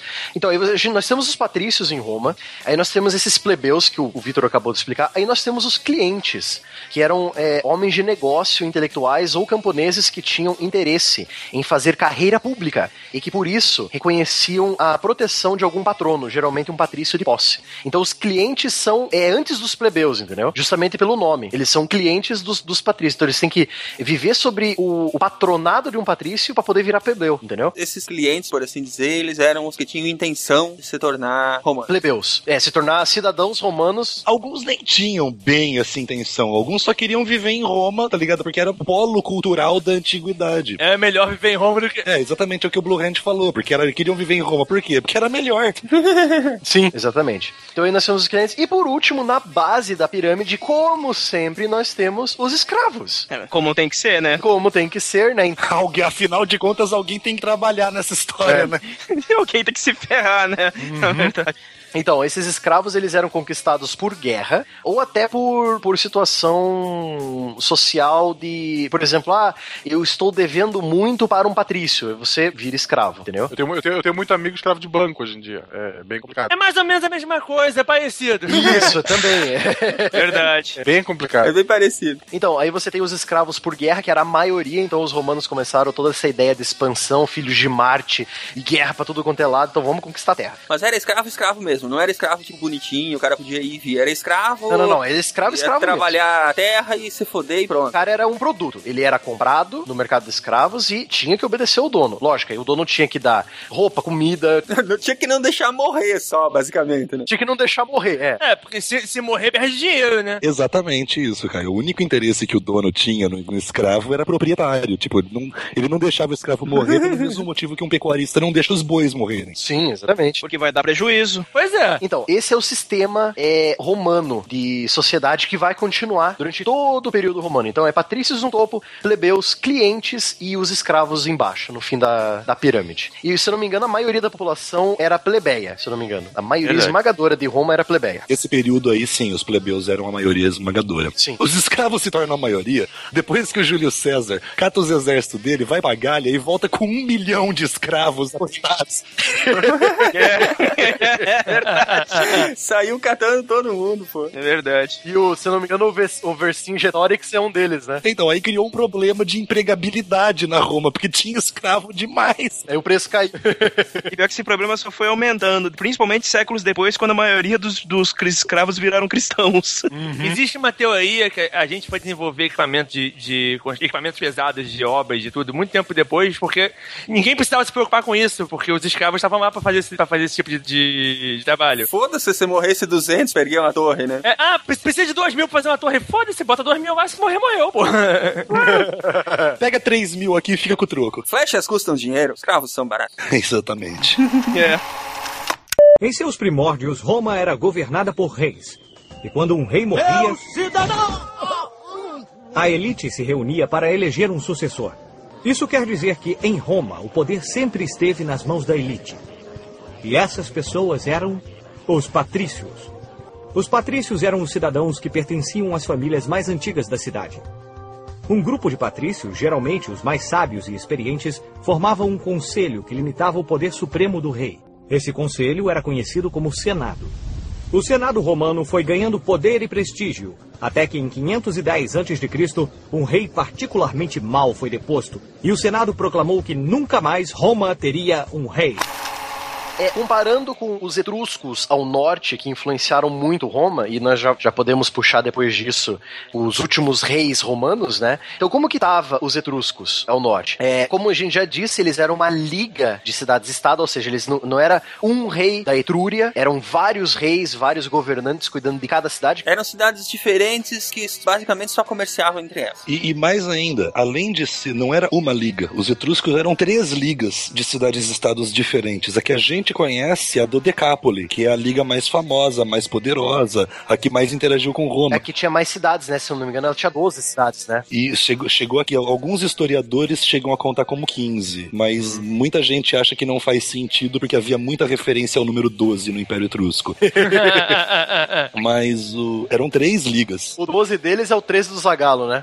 Isso. Tipo isso. tipo isso. Tá bom. Então, assim, eram três ligas etruscas, não era uma e. é, Tipo, o que menos tinha nos etruscos, e por isso, inclusive, eles dançaram tão rápido, era unificação. É, verdade, eu ia falar isso. Cada um cara. por si. né? Unidos, putz, unidos o caramba, mano. Era cada, cada um por si naquela bagaça. A ideia dos venceremos nunca, nunca chegou pra eles, eles não entenderam essa, essa ideia. É. Então, o, o fato de eles serem tão isolados, tão cidades-estado, facilitou muito pra Roma ir conquistando uma por uma, por uma. de cada vez. Exatamente por causa daquele fator que você falou lá no, no- um, um pouco atrás aí, que quando uma cidade entrava em guerra, ela que se fudesse É sozinha. problema dela, exatamente. Se Roma tá- se, se os etruscos fossem um império unificado, assim que Roma tivesse tomado a primeira cidade etrusca, os etruscos teriam esmagado Roma. Exato, né, cara? Mas não, né? Tipo, Roma ataca a primeira cidade, as outras 11 ficam olhando. Exatamente assim. Aí a Roma ataca a segunda, e as outras 10 ficam olhando. Aí ataca a terceira, as outras 9 ficam olhando. Tipo, porra, vocês não estão vendo o que tá acontecendo? Será que ninguém tá percebendo um padrão, né? É só com eles, cara. Não vai ser comigo. Eu sou legal pra caramba, porra. Eles não vão vir me atacar. Você tá com esses caras que são chatos. É, eles falaram isso até quando sobrou só uma, né? Pô, cara, os romanos não iam dar esse vacilo de vir aqui queimar minha cidade. Os caras não vão fazer isso. Os caras são gente boa, pô. Eu sou, eu sou legal, eu sou amigo deles. Não vão fazer isso comigo. Sem contar que aquela invasão anterior dos gauleses que acabou queimando Roma, queimou um monte de cidade etrusca também, né? Então foi super fácil dos romanos chegar.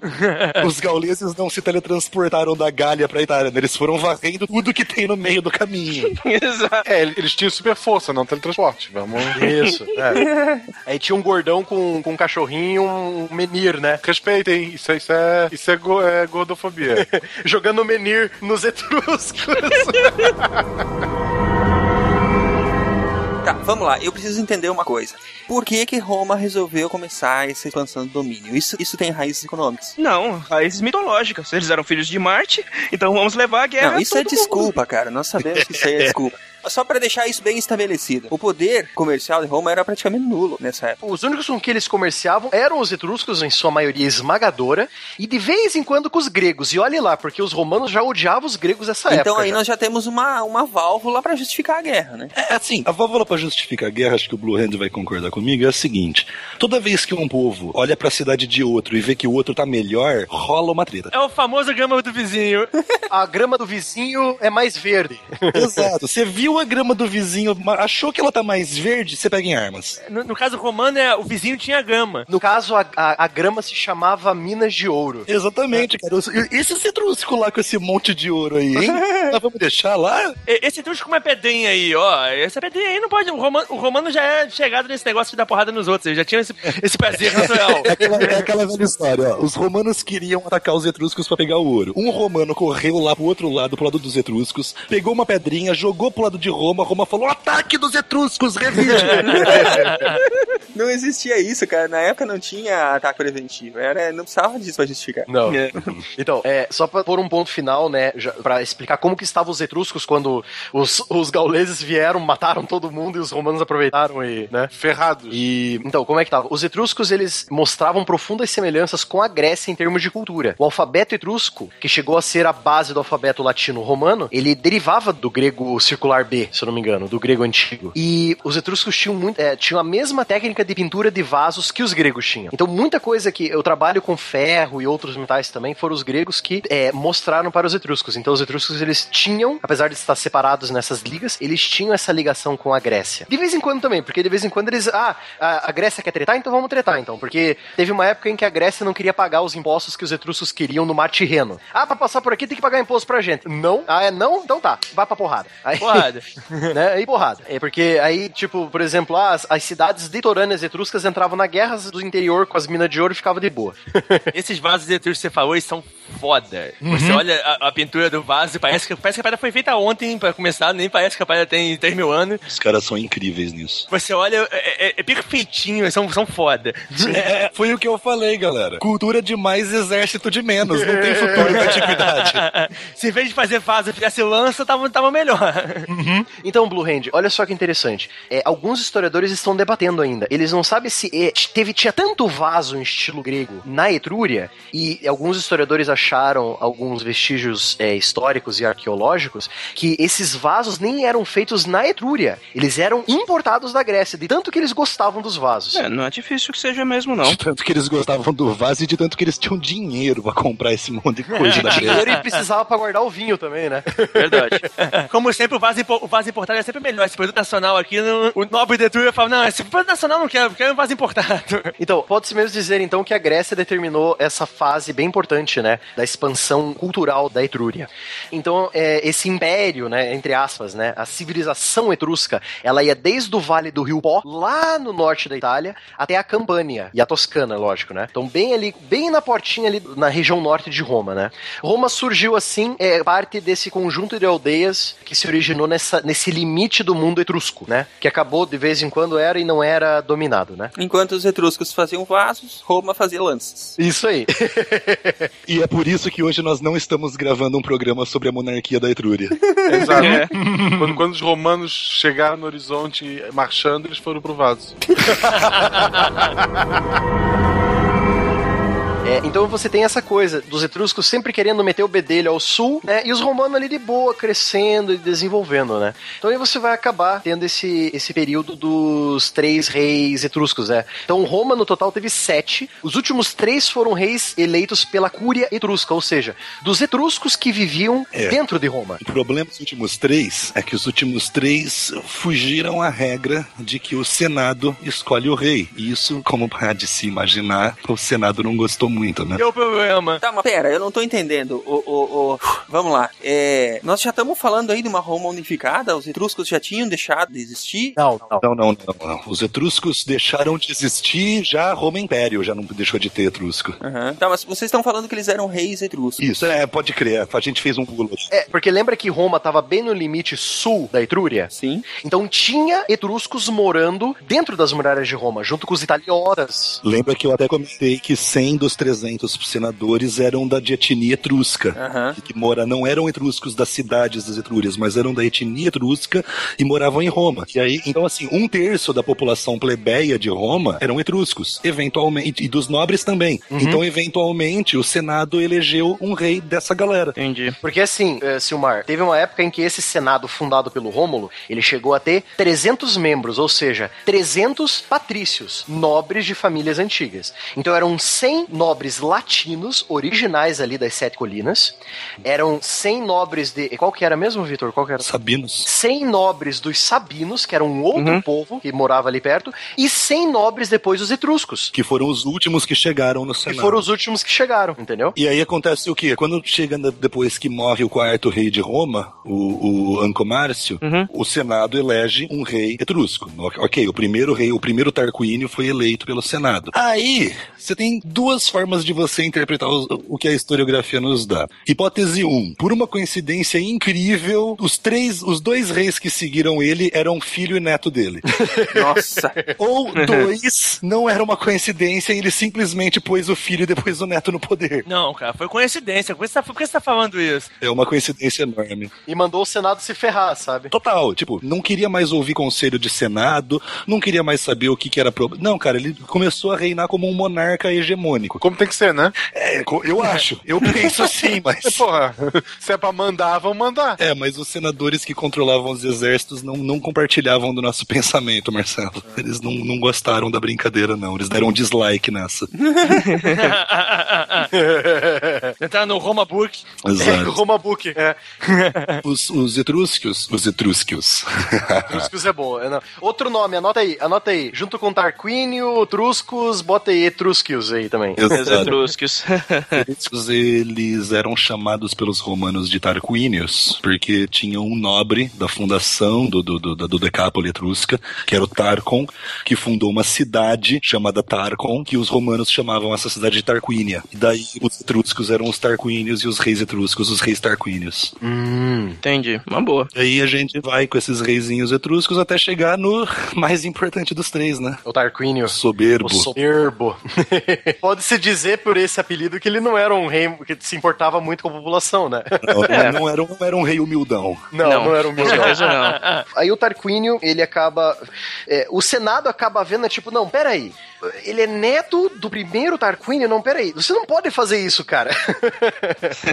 Cara, se a gente quisesse isso, não precisava de Senado, cara. Isso. Aí, aí, tipo, eles aproveitando que nós já estamos aí, é, esse período que ele governou foi de 535 a 509 antes de Cristo. Então, aproveitando que nesse esse foi o mesmo período em que Etrúria começou a decair, as cidades-estado etrúrias começaram a decair justamente por causa da invasão é, gálica que estava acontecendo no norte, já que demorou, ela demorou bastante. Eles foram, foram levando tudo junto, cara. É aquela tsunami que demora uns 200 anos pra chegar em Roma, sabe? É, exa- exatamente. Os, os gauleses que queimaram Roma deviam ser tataranetos dos gauleses que saíram da Gália falando, vamos queimar Roma. E que estavam tacando fogo na Etrúria. É, eles não, tinham, eles não tinham muita pressa, né, cara? Exatamente isso, Ronaldo. Cada geração avançava uma cidade, entendeu? Pô, mas pra que essa peça de queimar, cara? Você tem que queimar, tem que assistir queimar até o chão, tem que ver as cinzas, senão não tem graça. Vocês têm que queimar logo tudo uma vez só. Tem que salgar a terra. Tem que salgar a terra, pois é. Você acha que é fácil extinguir uma população, cara?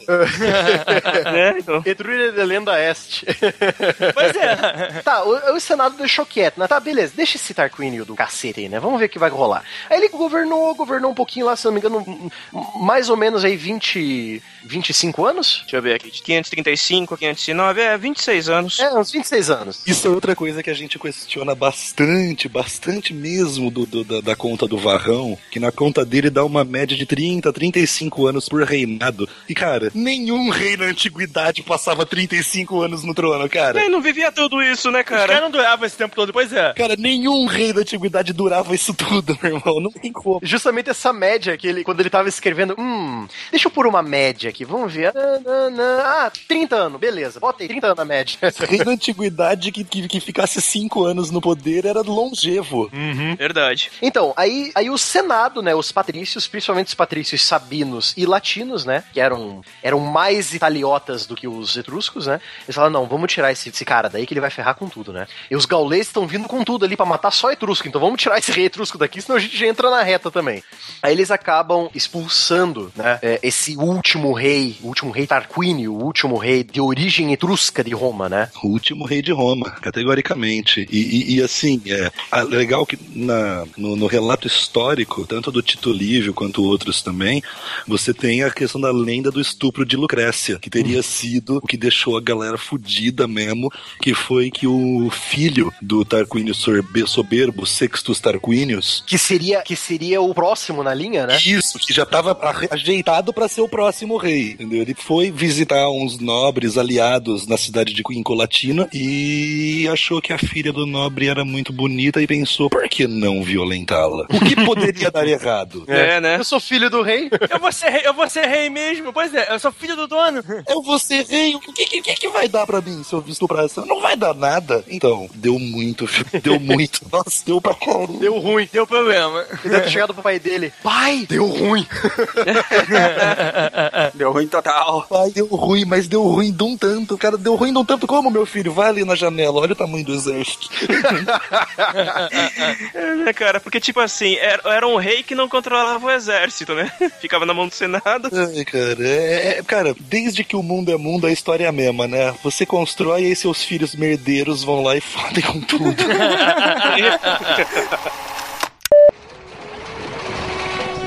Há três mil anos, um povo misterioso prosperava na Itália.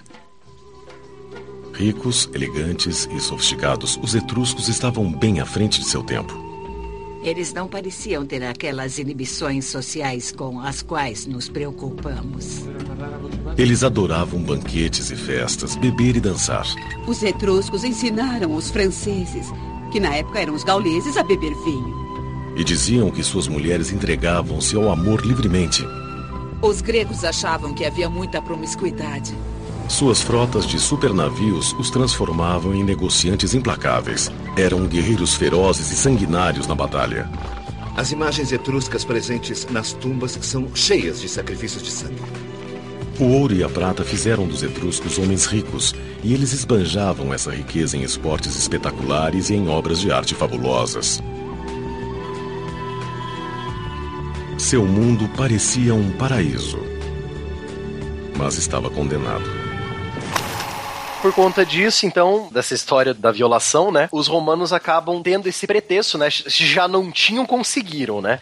Esse pretexto de expulsar o último rei. Tá, aí eles. Ah, beleza. Expulsaram o último rei. Tá, vamos continuar elegendo o rei ou vamos fazer uma coisa diferente? Aí o Senado para pra pensar e fala: não, vamos deixar o poder conosco, com o conselho. Nós não elegeremos mais reis, elegeremos cônsules. E dois de cada vez, né? Dois de cada vez e com um mandato de dois anos. Que era uma loucura! Uma fucking loucura! Você imagina você trocar de governante a cada dois anos? Você tem noção de estabilidade política? Tipo, a gente tá. Roma, Roma era aliada de Cartago? Não sei, cara. Entre 248 e 249 era. De 251 a 250 era guerra. Depois era aliada de novo. E fora que eram dois, né? Eles decidiram na moeda, como é que fazia? Né, então? Saíram na porrada. Exatamente. Inclusive, muita guerra começou por causa disso. Era dois, Marcelo. Marcelo era o dois da Voma de Rômulo e Remo. Ah, então, cara, porque, porra, mano, não, não pensa. Ah, se começou assim. É, pois é. Sem contar, é, Vitor, você me fez lembrar um negócio. Sem contar que eles tinham o chamado tirano, que eles podiam eleger por, por emergência, eles podiam eleger um Ditador. cara só. O ditador. Que tinha um ditador. Eles podiam eleger um ditador com poderes supremos. Ele tinha esse poder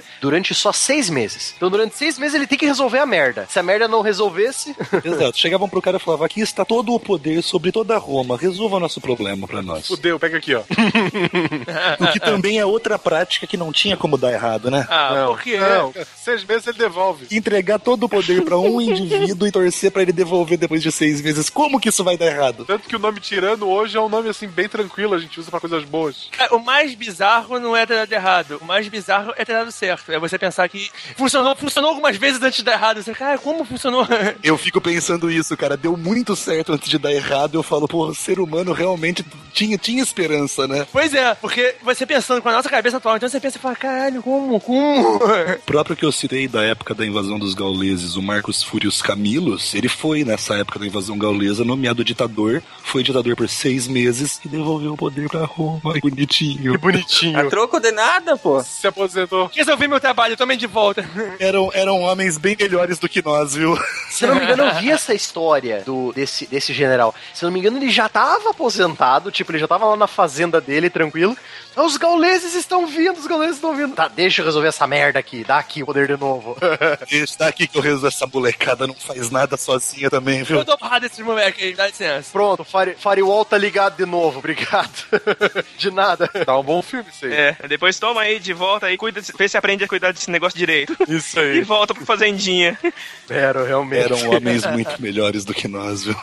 Mas nessa época, como a gente já discutiu antes, assassinato ainda era morte natural, né? Sim, sim, sim, com certeza. Com 35 facadas nas costas. Se você morreu, é sempre natural, porra. Deixa eu até recomendar uma leitura pra, pra todo mundo. Tem uma série de romances históricos que eu gosto muito, do Colin McCullough, chama, a série chama O Primeiro Homem de Roma. Ah, sim. E aí tem os livros, O Primeiro Homem de Roma, é, eu não lembro o nome dos outros livros, mas enfim. E nata- narra a história de Júlio César, que na prática, não no título, mas na prática foi o primeiro imperador de Roma, porque foi o primeiro cara que podia olhar pro Senado e falar, vou fazer do meu jeito, fodam-se vocês. Ele é do, se não me engano, a série é O Imperador, se não me engano, a série de filmes, né? Não, acho que impera- o imperador não é do, do, do Con Iguden. Não, é do Conan Ingleton. Também é bom pra caramba o do Con Iguden. Nossa, é bom pra caramba. O Cole Wimbledon, é, é, ah, os livros dele, tipo, ele é o Bernard Cornwell da Roma Antiga, cara. É muito mesmo. bom os livros É, dele. na verdade a prosa ela perde, mas.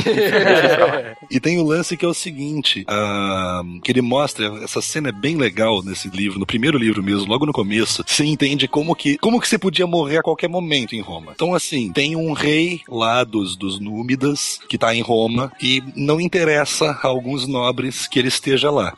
Aí esse rei, cara, eles eram um povo melhor que a gente, mas também era um povo bem mais inocente, viu? Esse rei, que tem inimigos por toda Roma, tem uma brilhante ideia. Vou passear pelo centro de Roma no meio das festividades com um guarda-costas. que maravilha. Por que não? Tá certo. Eu, eu imagino que o guarda-costas deve ser bem próximo, já tô Bem, visualizando. Verdade. A cena é narrada pelo assassino. Que, cara, é bem assim: se enfia no meio da multidão, chega. com- Spoiler! Assassin's Creed. Isso é tipo a página 10, livro 1. Mas é spoiler, vou bipar. Ah, mas na página 10 não é não, cara. É sim, é spoiler, é spoiler na página 1. O Silmar tá reclamando de spoiler? Sério? Não é ele que tá falando spoiler, cara. Ele pensei que tá reclamando. Tá roubando a chance dele de dar um spoiler. É verdade. Spoiler, a spoiler machine não tá com ele. Spoiler alert! Shut up! O assassino, ele simplesmente se enfia no meio da multidão, chega perto do cara, uma trombada, duas facadas, sai correndo, acabou, o cara morreu. Com a, com a lâmina oculta, né? Cara, não tem drama, não, não precisa de lâmina oculta, é uma multidão. Mas olha que isso faz muito sentido, porque veja bem, como é que os caras curavam um bucho furado naquela época? Não tinha como, cara. O Cícero tinha um texto maravilhoso onde ele falava de como era você ir em médico na Roma Antiga. Cícero, tá? Nobre, com, nobre não, ele não era nobre, mas era senador, famoso, com dinheiro, com propriedades e podia ir nos melhores médicos. Ele tem um texto onde ele fala assim: Fulano foi no médico com uma coceira no olho, voltou sem olho. tá co tá coçando o olho, não tá mais coçando, resolveu. Verdade. Beltrano foi no médico com a unha do dedão encravada, voltou sem perna. Isso é medicina na Roma Antiga. Não, não, pior. Quando você assiste a série Roma, aquele procedimento médico que o. Era aquilo mesmo, era aquilo Puta, ali. Como é que é o nome do personagem que, que foi costurado no- nos primeiros episódios do. É o Voreno, é o Voreno. É, é, é o Voiano, Zé. É o Voreno, exa- Mano, o que eles fizeram com o Voreno? Puta merda. Descreve aí, descreve aí que eu não assisti. Cara, basicamente o lance, o o Ronaldo descreve, mas basicamente o lance da Roma Antiga era, da medicina na Roma Antiga era assim, darwinismo. Nós não vamos curar o povo, nós vamos selecionar os mais fortes.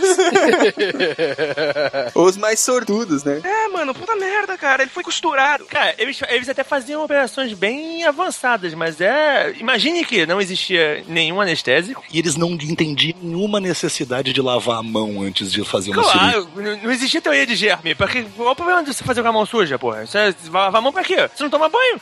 Você tá lá com a mão cheia de merda, vai fazer uma operação no intestino do cara, lavar a mão. Mas pra que lavar a mão? O intestino do cara tá cheio de merda também? Qual é o problema de estar com merda na mão? Tem merda no destino do cara, tem merda, tem merda em todos os lugares. Qual é a diferença que você vai fazer? É Roma, cara, tem merda por toda parte. Exato. Por que, que você acha que o sistema de sistema de esgoto chamado de cloaca máxima? Então, mas eu tenho que explicar pra vocês o motivo dos romanos terem esse comportamento que a gente olha na história e fala, meu, é errático, né? Não faz sentido eles fazerem o que eles faziam. Eu vou explicar pra vocês o motivo. Roma era abastecida por dois aquedutos. Não um, dois. Um é o aqueduto Cláudio, que o Blue Hand conheceu, sabe? Comentou agora há pouco, tá em funcionamento até hoje. O outro, que foi desativado, vocês talvez entendam por quê, era inteiramente feito de chumbo. Mas os encanamentos, os encanamentos internos da- até as fontes, todo o encanamento subterrâneo era tudo feito de chumbo.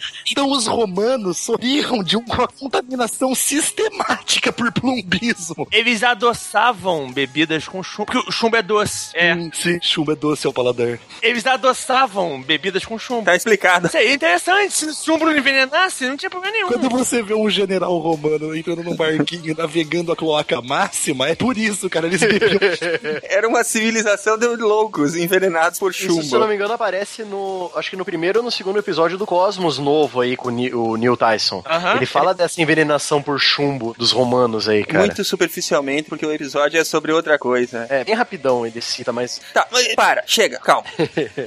a gente tá falando, falando, falando aqui, mas eu quero saber onde é que a gente tá situado na história, cara. Na cloaca. Aqui a gente tá em por volta de 509 antes de Cristo, que é quando chutam a bunda dos Tarquínios pra fora de Roma. Uhum. Então, chega de reis, agora tem cônsul, tem república e quem manda em Roma são os nobres de Roma. Ótimo. E aí? Isso é marcado em 509 antes de Cristo. Ängste. Isso. É o começo da República Romana. Estamos já falando de República Romana. Quais eram os domínios romanos nessa época? Ainda era, ainda era bem restrito à Itália. Era bem restrito. Não, bem restrito. Não, era só o miolinho da Itália ainda. É, Roma ainda era bem pequena. Ainda existiam os etruscos e ainda tinha aquelas fronteiras. Não, os etruscos foram absorvidos, na verdade, né? Na verdade, assim, é, é, você, vocês precisaram lembrar de uma coisa. Quero fazer um- uma indicação de jogo de computador que fala bem sobre isso. É o, o Rome 2 Total War. Total War, cara, que série boa. Home Total War é sensacional. Eu Maravilhoso. adoro aqueles jogos. E o, no começo, tipo, da primeira campanha que lançou, a campanha padrão, quando você joga de Roma, você joga de romano a partir do ano 300 e pouco Isso. antes de Cristo. Bem quando o Senado começou a mandar em Roma mesmo. Ainda tem resquícios da Liga Etrusca. Tanto que o primeiro inimigo que você já está em guerra, você tem São que dominar, etruscos. é a Liga Etrusca, chamada no jogo. Etruscan League. Você tem que detonar com eles. Esse general romano, Marcos Furius Camillus, ele que já estava aposentado e virou ditador, ele ficou famoso enquanto general por ter conquistado a cidade etrusca de Veios, que era uma das maiores cidades da Dodecápole. Então, assim, tinha, ainda tinha. Os, os etruscos não sumiram de um dia para o outro. Eles foram sumindo conforme Roma ia ocupando tudo. Depois do tsunami gaulês vindo do norte, tinha o tsunami romano vindo do sul. Exatamente. Foi, que foi muito maior.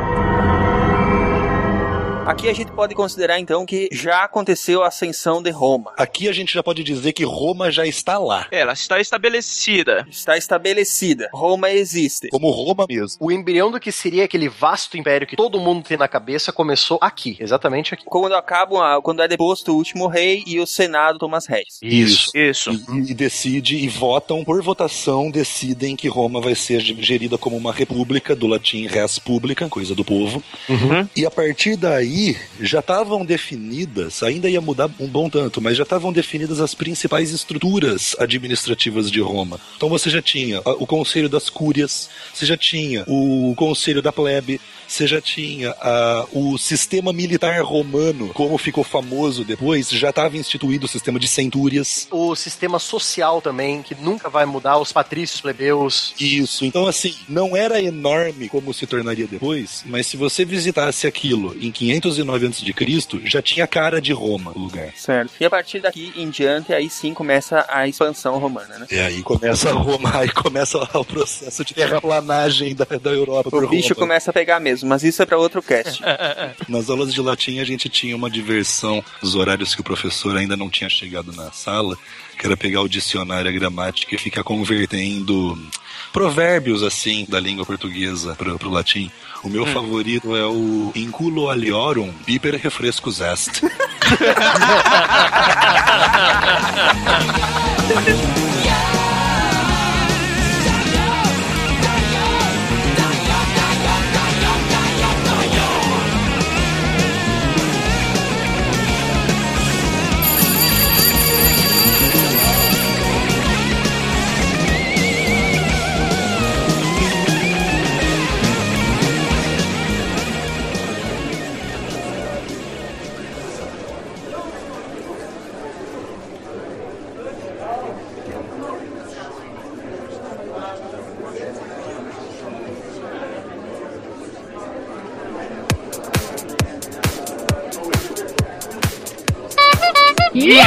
You have new mail.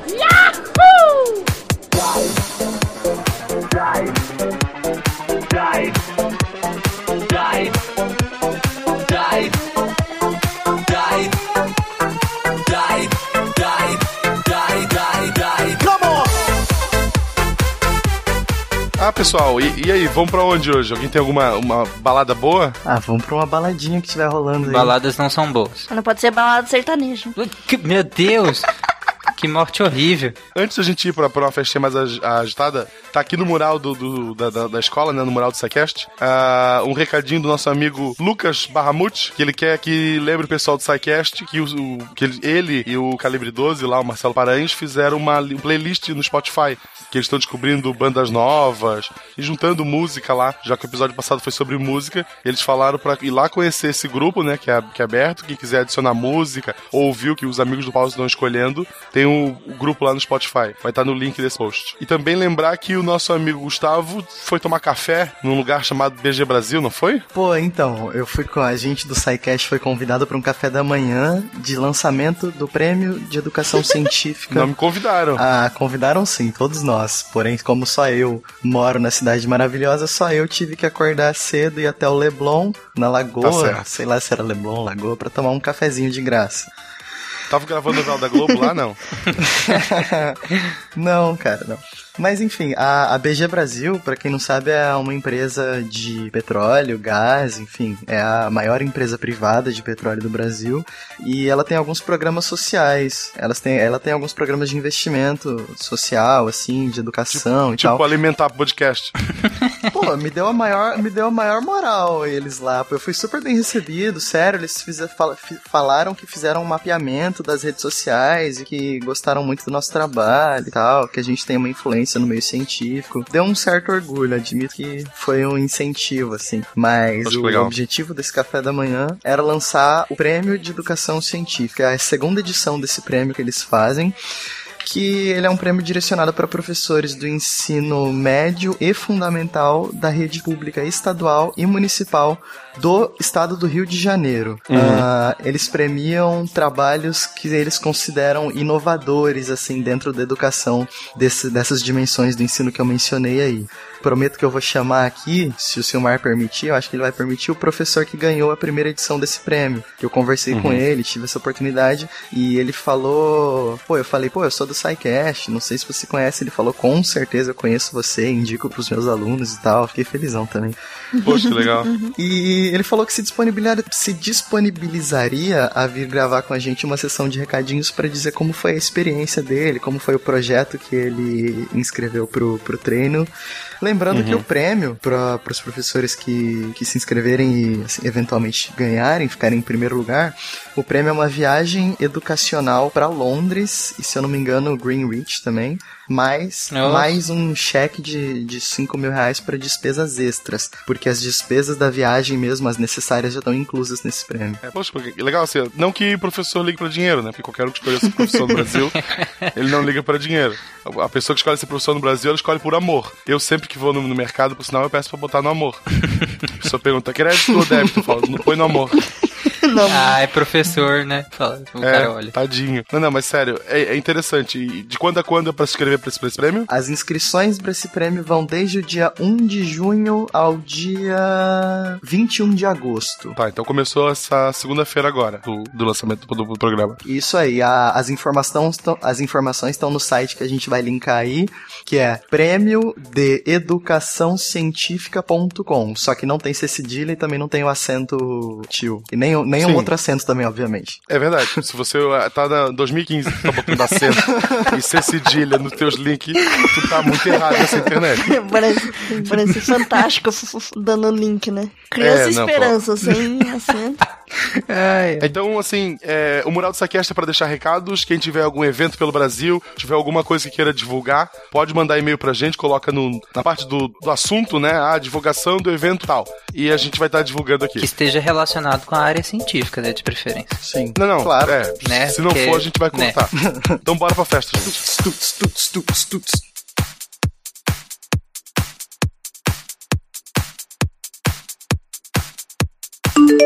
You have new mail.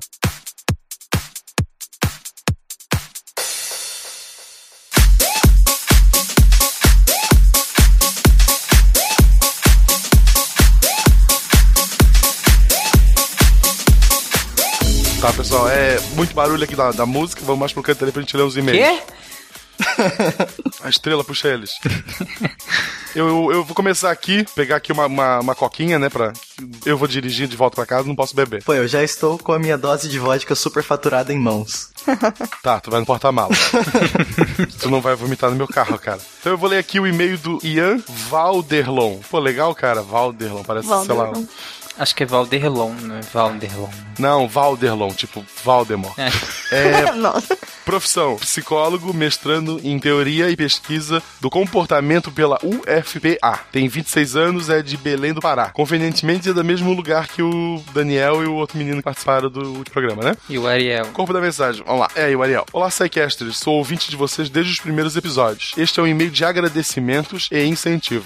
Na minha pós, fazemos várias pesquisas bacanas com ratos, macacos, peixes e pessoas. Eu, porra, eu acho foda isso. Muito bom. Pessoas é queriam- legal. Tinha um tempo que eles queriam proibir fazer teste com, com bicho, com, com gente. Meu Deus, ai que graça tem fazer psicologia. Ainda não iniciei minha pesquisa, mas muito em breve poderei me chamar de cientista. Vocês fazem parte do meu amor pela ciência. Na minha área, às vezes é difícil dialogar com outras áreas. Vocês conseguem ser ecléticos sem perder a qualidade. Parabéns. É difícil escolher, mas os episódios que eu mais gostei até agora foram o de Primeira Guerra e o de sotaques. Ambos têm eu e a estrela, fica a dica. Hum, só. O, o, o, o primeiro, de- o da Primeira Guerra Mundial ficou maravilhoso. Me gerou risadas, arrepios, felicidades e reflexões. E o de sotaque me gerou uma nostalgia boa e orgulho de ser cearense. Adorei participação do PH, que é um dos ícones da podosfera brasileira. Verdade. PH, beijo. Volte, volte logo. Já perdi a conta de quantas pessoas se tornaram ouvintes do SciCast por minha indicação, mas está em para mais de 20. Putz. Enfim, cara, vocês são fantásticos. Continue com esse excelente trabalho. Porra, mais Pô, de 20 de Seus indicação. amigos são melhores do que os amigos de um ouvinte do anterior que falou que o único que, que ouviu que gostava de ciência era a namorada e um amigo próximo só. O resto, ninguém mais. Porra, eu nem, nem minha esposa eu Cara, convenci eu não consigo fazer ninguém ainda. escutar. Tá difícil, tá difícil.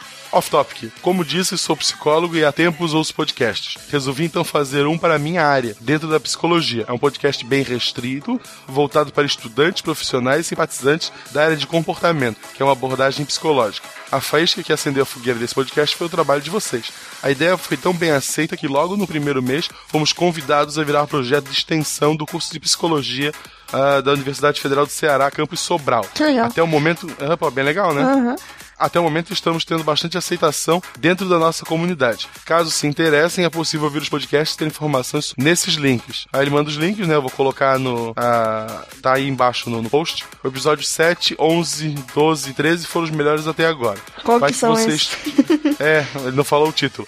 Eu olhei alguns, eu já baixei, eu inclusive eu entrei no site deles e baixei um, acho que comportamento social, se eu não me engano, pra ouvir. Ah, e ouviu? Ainda não, vou ouvir. tá na lista. Então, então tá empatado comigo. Foram os, foram os melhores até agora. Vai que vocês tiram alguma ideia bacana daqui. Pode ser? Pode ser que a gente convide vocês, pode ser que não, vamos ver. O importante é que o link a gente vai deixar e quem tem interesse vai dar uma olhada. Por sinal, já que eu citei ali em cima, é, Estrela e Guaxinim, pessoal que é Team Estrela, só pra avisar que faz muito tempo que a Estrela já me perdeu em número de seguidores no Twitter, tá? Só queria que isso ficasse registrado. Hum. Tens algo pra dizer em tua defesa, Estrela? Não siga o Marcelo, senão ele vai mandar nudes que nem tava mandando hoje à noite. Pelo contrário, quem me der um follow, tô mandando nude pra pessoa, hein? Tô avisando. Tô avisando. Não, Aí é pesado. Pô, é, é bem pesado. Tem noção do que eu tô. Mas, pessoal, vamos lá, continue assim. Ou vocês seguem os dois, ou só Guaxinim, Tim Guaxa. Ah, o Tarek não. No, no teu e-mail, tu te defende, tá, Estrela? Tá bom. Hum. Então é isso, amigo Ian, muito obrigado. Prometo que vou tentar é, entender o teu, apesar de ser super específico, eu vou ouvir e tentar entender o teu podcast. E bem-vindo à Podosfera. E parabéns pela iniciativa. Ou não, né? O podcast não leva ninguém a lugar nenhum, fica a dica. Vou- Eu vou pegar mais umas batatinhas aqui e eu acho que Tarek pode ler o próximo, né? Isso, eu vou ler, eu vou pegar aqui o meu chamate e vou Marcelo, ler o meu batatinha? Em quantas baladas você já foi na vida, cara? Me deixa, eu vou sentar aqui no canto. Eu também queria batatinha, tá? Eu me recuso a ir em qualquer lugar que não venda batata Com frita. bacon. Não, é só Não, a minha é com bacon. Eu pedi já. E Tá, cheddar. beleza. Eu vou sentar aqui no chão porque não tem mesa. Vocês estão. Vocês precisam ir pra um bar, não pra uma balada. Me deixa, estrela. A gente gosta Vai, de ver as pessoas lê. pulando igual loucas, ensandecidas. You've got mail.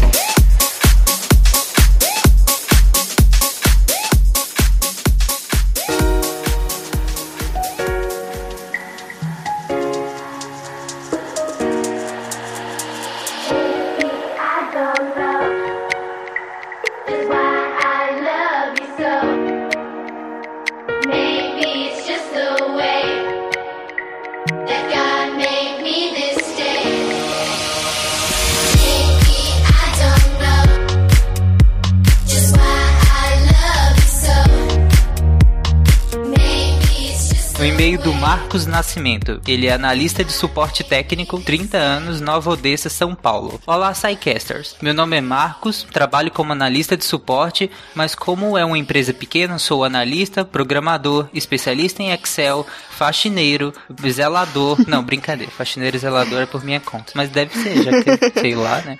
Né? Esse e-mail não é meu primeiro e-mail. E meus elogios ao SciCast é sempre válido reforçar como vocês ajudam o caminho para o trabalho, como me ajudam no caminho para o trabalho e aliviam minha sede de conhecimento. Sou do tipo que cresceu assistindo TV Cultura e sou xingado pelos colegas porque não assisti o jogo de futebol e fiquei assistindo Cosmos no lugar. Cara, Me, me abraça, cara, por favor. eu me identifico É. em chegar segunda-feira na escola, tá todo mundo discutindo futebol e eu lá com aquela cara de paisagem porque eu não gostava. Não, eu costumava, eu olho no celular qual foi o resultado dos jogos em algum evento que tenha acontecido pra ter o que discutir. Na minha época o celular era só pra minha mãe me ligar a cada cinco minutos pra saber onde é que eu tô.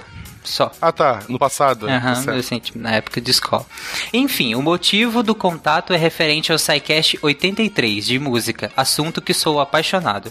Queria falar referente ao orquestrado do Metallica. No documentário, muitos músicos que fazem a performance nunca escutaram uma música deles, e mesmo assim elogiaram muito, falaram que tinha muita técnica, as construções de harmonia e tal, excelente fica evidente o talento do Kirk e companhia. Tendo a base da música, instintivamente eles fazem a música com toda a técnica requerida. E esse SciCast abriu minha mente, me fez entender o porquê, como Pitágoras desenvolveu essa teoria e seus cálculos foi como uma iluminação na minha mente, uma dúvida crucial a menos na minha vida. Enfim, agradeço o trabalho de vocês, é maravilhoso, continue sempre e contribuo para continuar sendo um patrono com muito orgulho, atenciosamente Marcos Nascimento. Pô, que legal, patrono é isso aí, a gente gosta mais de você do que dos outros. É. Muito obrigado, Marcos, pelo e-mail. Seja nosso patrono, já é, então obrigado, continue, nunca desista, nós estamos aqui e vá para a luz.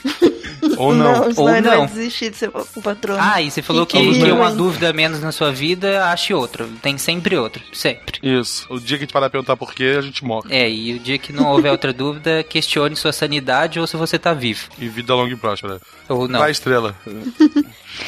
É, deixa eu ver. Eu vou falar pro DJ do- da balada abaixar a música pra eu ler um e-mail aqui. Atenção. Podia pedir as cadeiras Ah, também, tá, porque o chão isso, tá é ruim. super fácil. Não, eu queria um puff. Todo mundo vai prestar atenção aí. É porque a estrela vai subir no palco pra ler esse e-mail agora.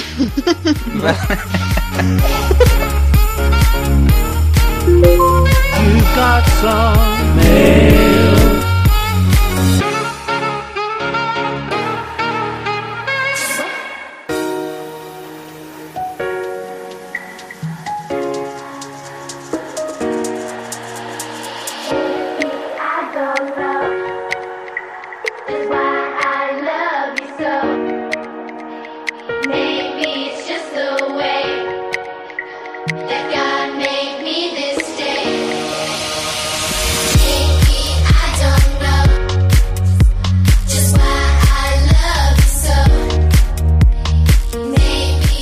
É do Roger Delboni, ele é analista de bancos de dados, tem 33 anos de Vitória, Espírito Santo. Ele diz: Olá, amigos do SciCast. Maravilhoso o Cast 83. Sem palavras para o tema de abertura na versão quarteto de cordas. Acho que não consigo colocar em palavras a importância da música na minha vida, mas vou tentar. Eu sempre fui aquele garoto que era zoado na escola, o nerdinho, o estranho, e por isso mesmo acabei me isolando e me tornando bastante retraído. Eu aposto que não ia em balada também. É. Todo mundo que manda e-mail é zoado na escola. Tipo, legal. Vocês não perceberam que o que a gente tá fazendo aqui é tirar esse estigma nosso negativo de que as pessoas descoladas que vão na balada não podem se interessar por ciências, cara. A gente tá todo mundo aqui com a camisa do SciCast. Eu tô sentado no chão querendo ir embora. E eu tô sentado no puff tomando chá.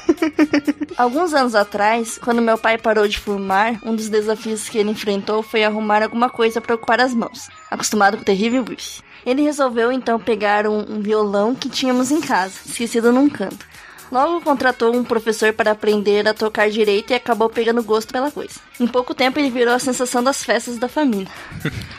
Legal essa dica aí pra quem, né? Não, cara, que legal, né? ocupar Imagina. as mãos. Muito Legião Urbana, hein? O violão sozinho passou a ser pouco e ele começou a incentivar a mim e a minha mãe para que aprendêssemos algum instrumento para acompanhá-lo, mas a minha baixa autoestima me impedia. Não, é porque ele estava com as mãos muito ocupadas com outra coisa. Meu Deus do céu. Eu pensei em fazer a piada, mas é, eu já li a história antes e eu não. Eu me recuso. Eu não toco nenhum instrumento, fica a dica aí. Que nem vendo? o Tá Christian. Nem o Christian. Tira a mão de onde estiver, põe na cabeça e vamos terminar isso aqui. Ouviu, Christian? É. Nessa mesma época, o médico sugeriu que eu começasse um tratamento num fonoaudiólogo por conta de uma fenda nas cordas vocais que prejudicava a minha dicção. Meu pai sugeriu que fizesse aulas de canto, já que eu sempre gostei de música e os exercícios eram parecidos. Comecei a frequentar as aulas numa escola de música aqui no bairro e nunca poderia imaginar como isso mudaria minha vida. Meu Deus. Aquele garoto tímido e retraído criou coragem para participar de recitais. Eu sei que nunca vou ser um pavarote da vida, mas posso garantir que subir no palco e encarar a plateia é uma experiência transformadora. Depois de muita insistência do professor, que hoje é um dos meus melhores amigos, acabei entrando no coral que ele estava formando e lá, além de ouvir muito no canto e ter contato pela primeira vez com a música clássica, fiz várias amizades que levarei para toda a vida. Já fazem quase sete anos que eu comecei a, que eu comecei a fazer aulas de canto e continuo até hoje, me desafiando cada vez mais. Recentemente, durante um exame no otorrino, pedi que olhasse a situação da fenda. Ao que ele olha e diz: Não tem nenhuma fenda aqui. Sim, os anos de canto curaram minhas cordas vocais. Meu Deus, Olha milagre. legal. Eu tô me segurando muito. Um tá no canto, outro tá ocupando a mão. Tá, tá, tá difícil pra mim. A minha introversão e a minha timidez sempre vão existir, mas cada vez que subo no palco, sozinho ou com o coro, eu lembro daquele menino que era zoado no colégio e abro um leve sorriso, porque eu sei que a música me libertou. Me perdoem pelo e-mail gigante, mas o tema realmente mexe comigo. Abraço a todos e continue com um inestimável trabalho, Roger. E ó, segue o link para o vídeo do coral, caso tenha ficado curioso. Vai estar no post aí também. Que sobe no palco e se liberta, eu fico imaginando ele subir no palco de estilo Fred Mercury, assim. Não, eu vi o vídeo, é bem legal, gente. É bem Ah, legal. vamos linkar no post então. Isso, é, eu que tenho que escrever essa porcaria. Bem legal a história, né? É, maneiro. Acho que um legal. abraço. Superação legal, tanto do pai quanto dele. É isso aí. Sim, é verdade, olha. E a, e a música sempre traz essas histórias assim, né? É, eu, eu tenho uma história parecida, só que eu era tímido e fiz teatro. Hum. Você fez teatro? Hum, você não Que nos mostra esse seu Você lado fez alguma artístico, peça? Marcelo? Ah, eu já vi você dançar uma vez na sala. É. Eu não lembro Tem qual música que no era. YouTube também. Isso não estará no Qual post, que é a música mesmo. Estrela? Você lembra? É cu... Era do Kuduro, Kuduro? não Eu não, eu não comento rumores. Gustavo, por favor, cala a boca desses dois e lê o próximo. Oh boy, we got a message.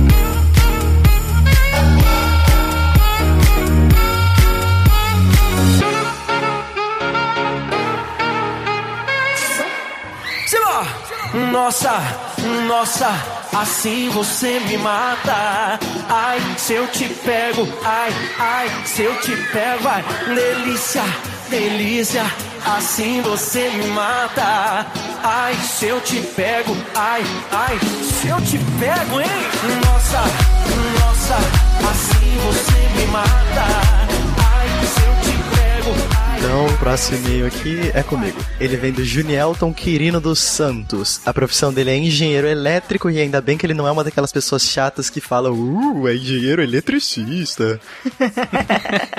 ele tem 25 anos e mora em Brusque. Aparentemente, Meu vizinho. isso é uma cidade, Brusque. É sua vizinha? É meu vizinho, cara, é do lado de Gaspar. Olha, é um rei mago também? Não, Brusque não é um rei mago. Brusque é um polo de roupa. Bom, Ah. tudo bem. Bom, Lá as pessoas trabalham de roupa. Aqui em Gaspar, a pessoa trabalha de Entendi. pelado. É uma fa- cidade famosa por usar roupas. Não sigam o Marcelo, senão ele manda foto pelada. Sigam, senão não mando. Senão eu mando. Corpo da mensagem. Olá, Psycasters. Está cada vez mais difícil escolher um favorito entre os Psycasts. Não es... Fácil, eu. Não, Não, não, Psycasts, não, Psycasters. Eu acho que ele quis Ah, dizer desculpa. os episódios. Ó, o Marcelo se escalando. Não esperava por um episódio sobre música. Fiquei surpreso com a participação do Ariel e do Daniel. O que eles fizeram com os temas do Psycast, eu defini aos meus amigos como épico. Violinista barra guitarrista desde pequeno, tive contato com a música erudita por influência da família. O death metal foi culpa dos amigos. Esse é um plot twist que eu não esperava. Parte da minha diversão hoje é o violão erudito. Fechar os olhos e tocar se deixando levar pela melodia. É o meu remédio diário. Quem nunca, quem nunca tocou se deixando levar? né? Sim, Quem pode nunca? crer. É o remédio É, tá, diário, di- tá realmente. difícil esse podcast. remédio diário da galera. Ainda bem que eu não gravei esse de música. Eu teria estragado esse podcast tão bonito que foi.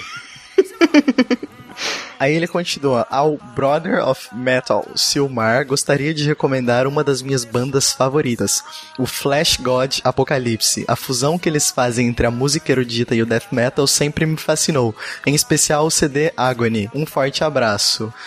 Bom, eu não tenho muito o que dizer, eu não conheço, não sou um grande conhecedor do death metal, muito menos da música erudita, mas que bom que você gostou e tem vários sidecasts como seus favoritos. Eu deixo você ter vários favoritos, não, não se prenda tanto, não precisa ter só um. Tu deixa? Tá.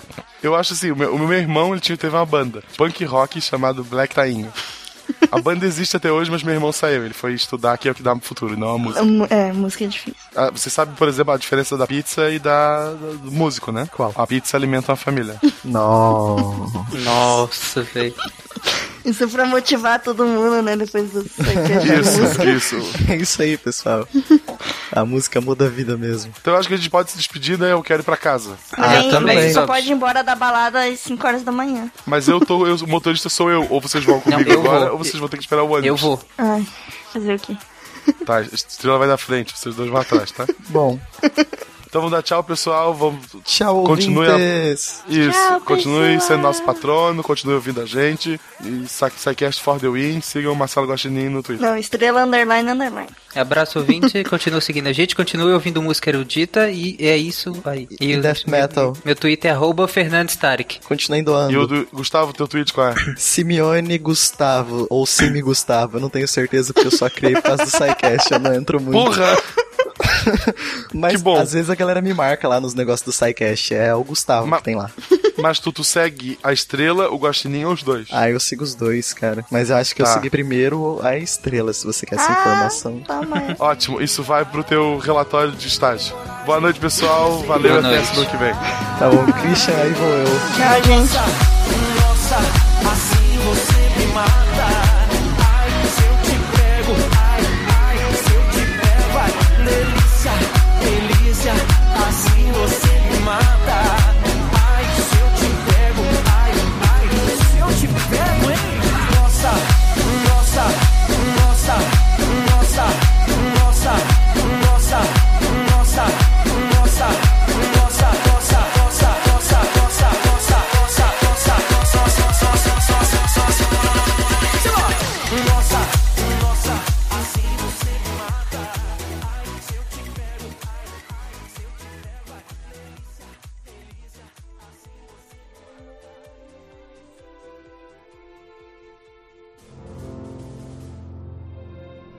Se a ciência não for divertida, então alguma coisa é errada. Tem que ser divertida, a coisa mais divertida que tem é a ciência.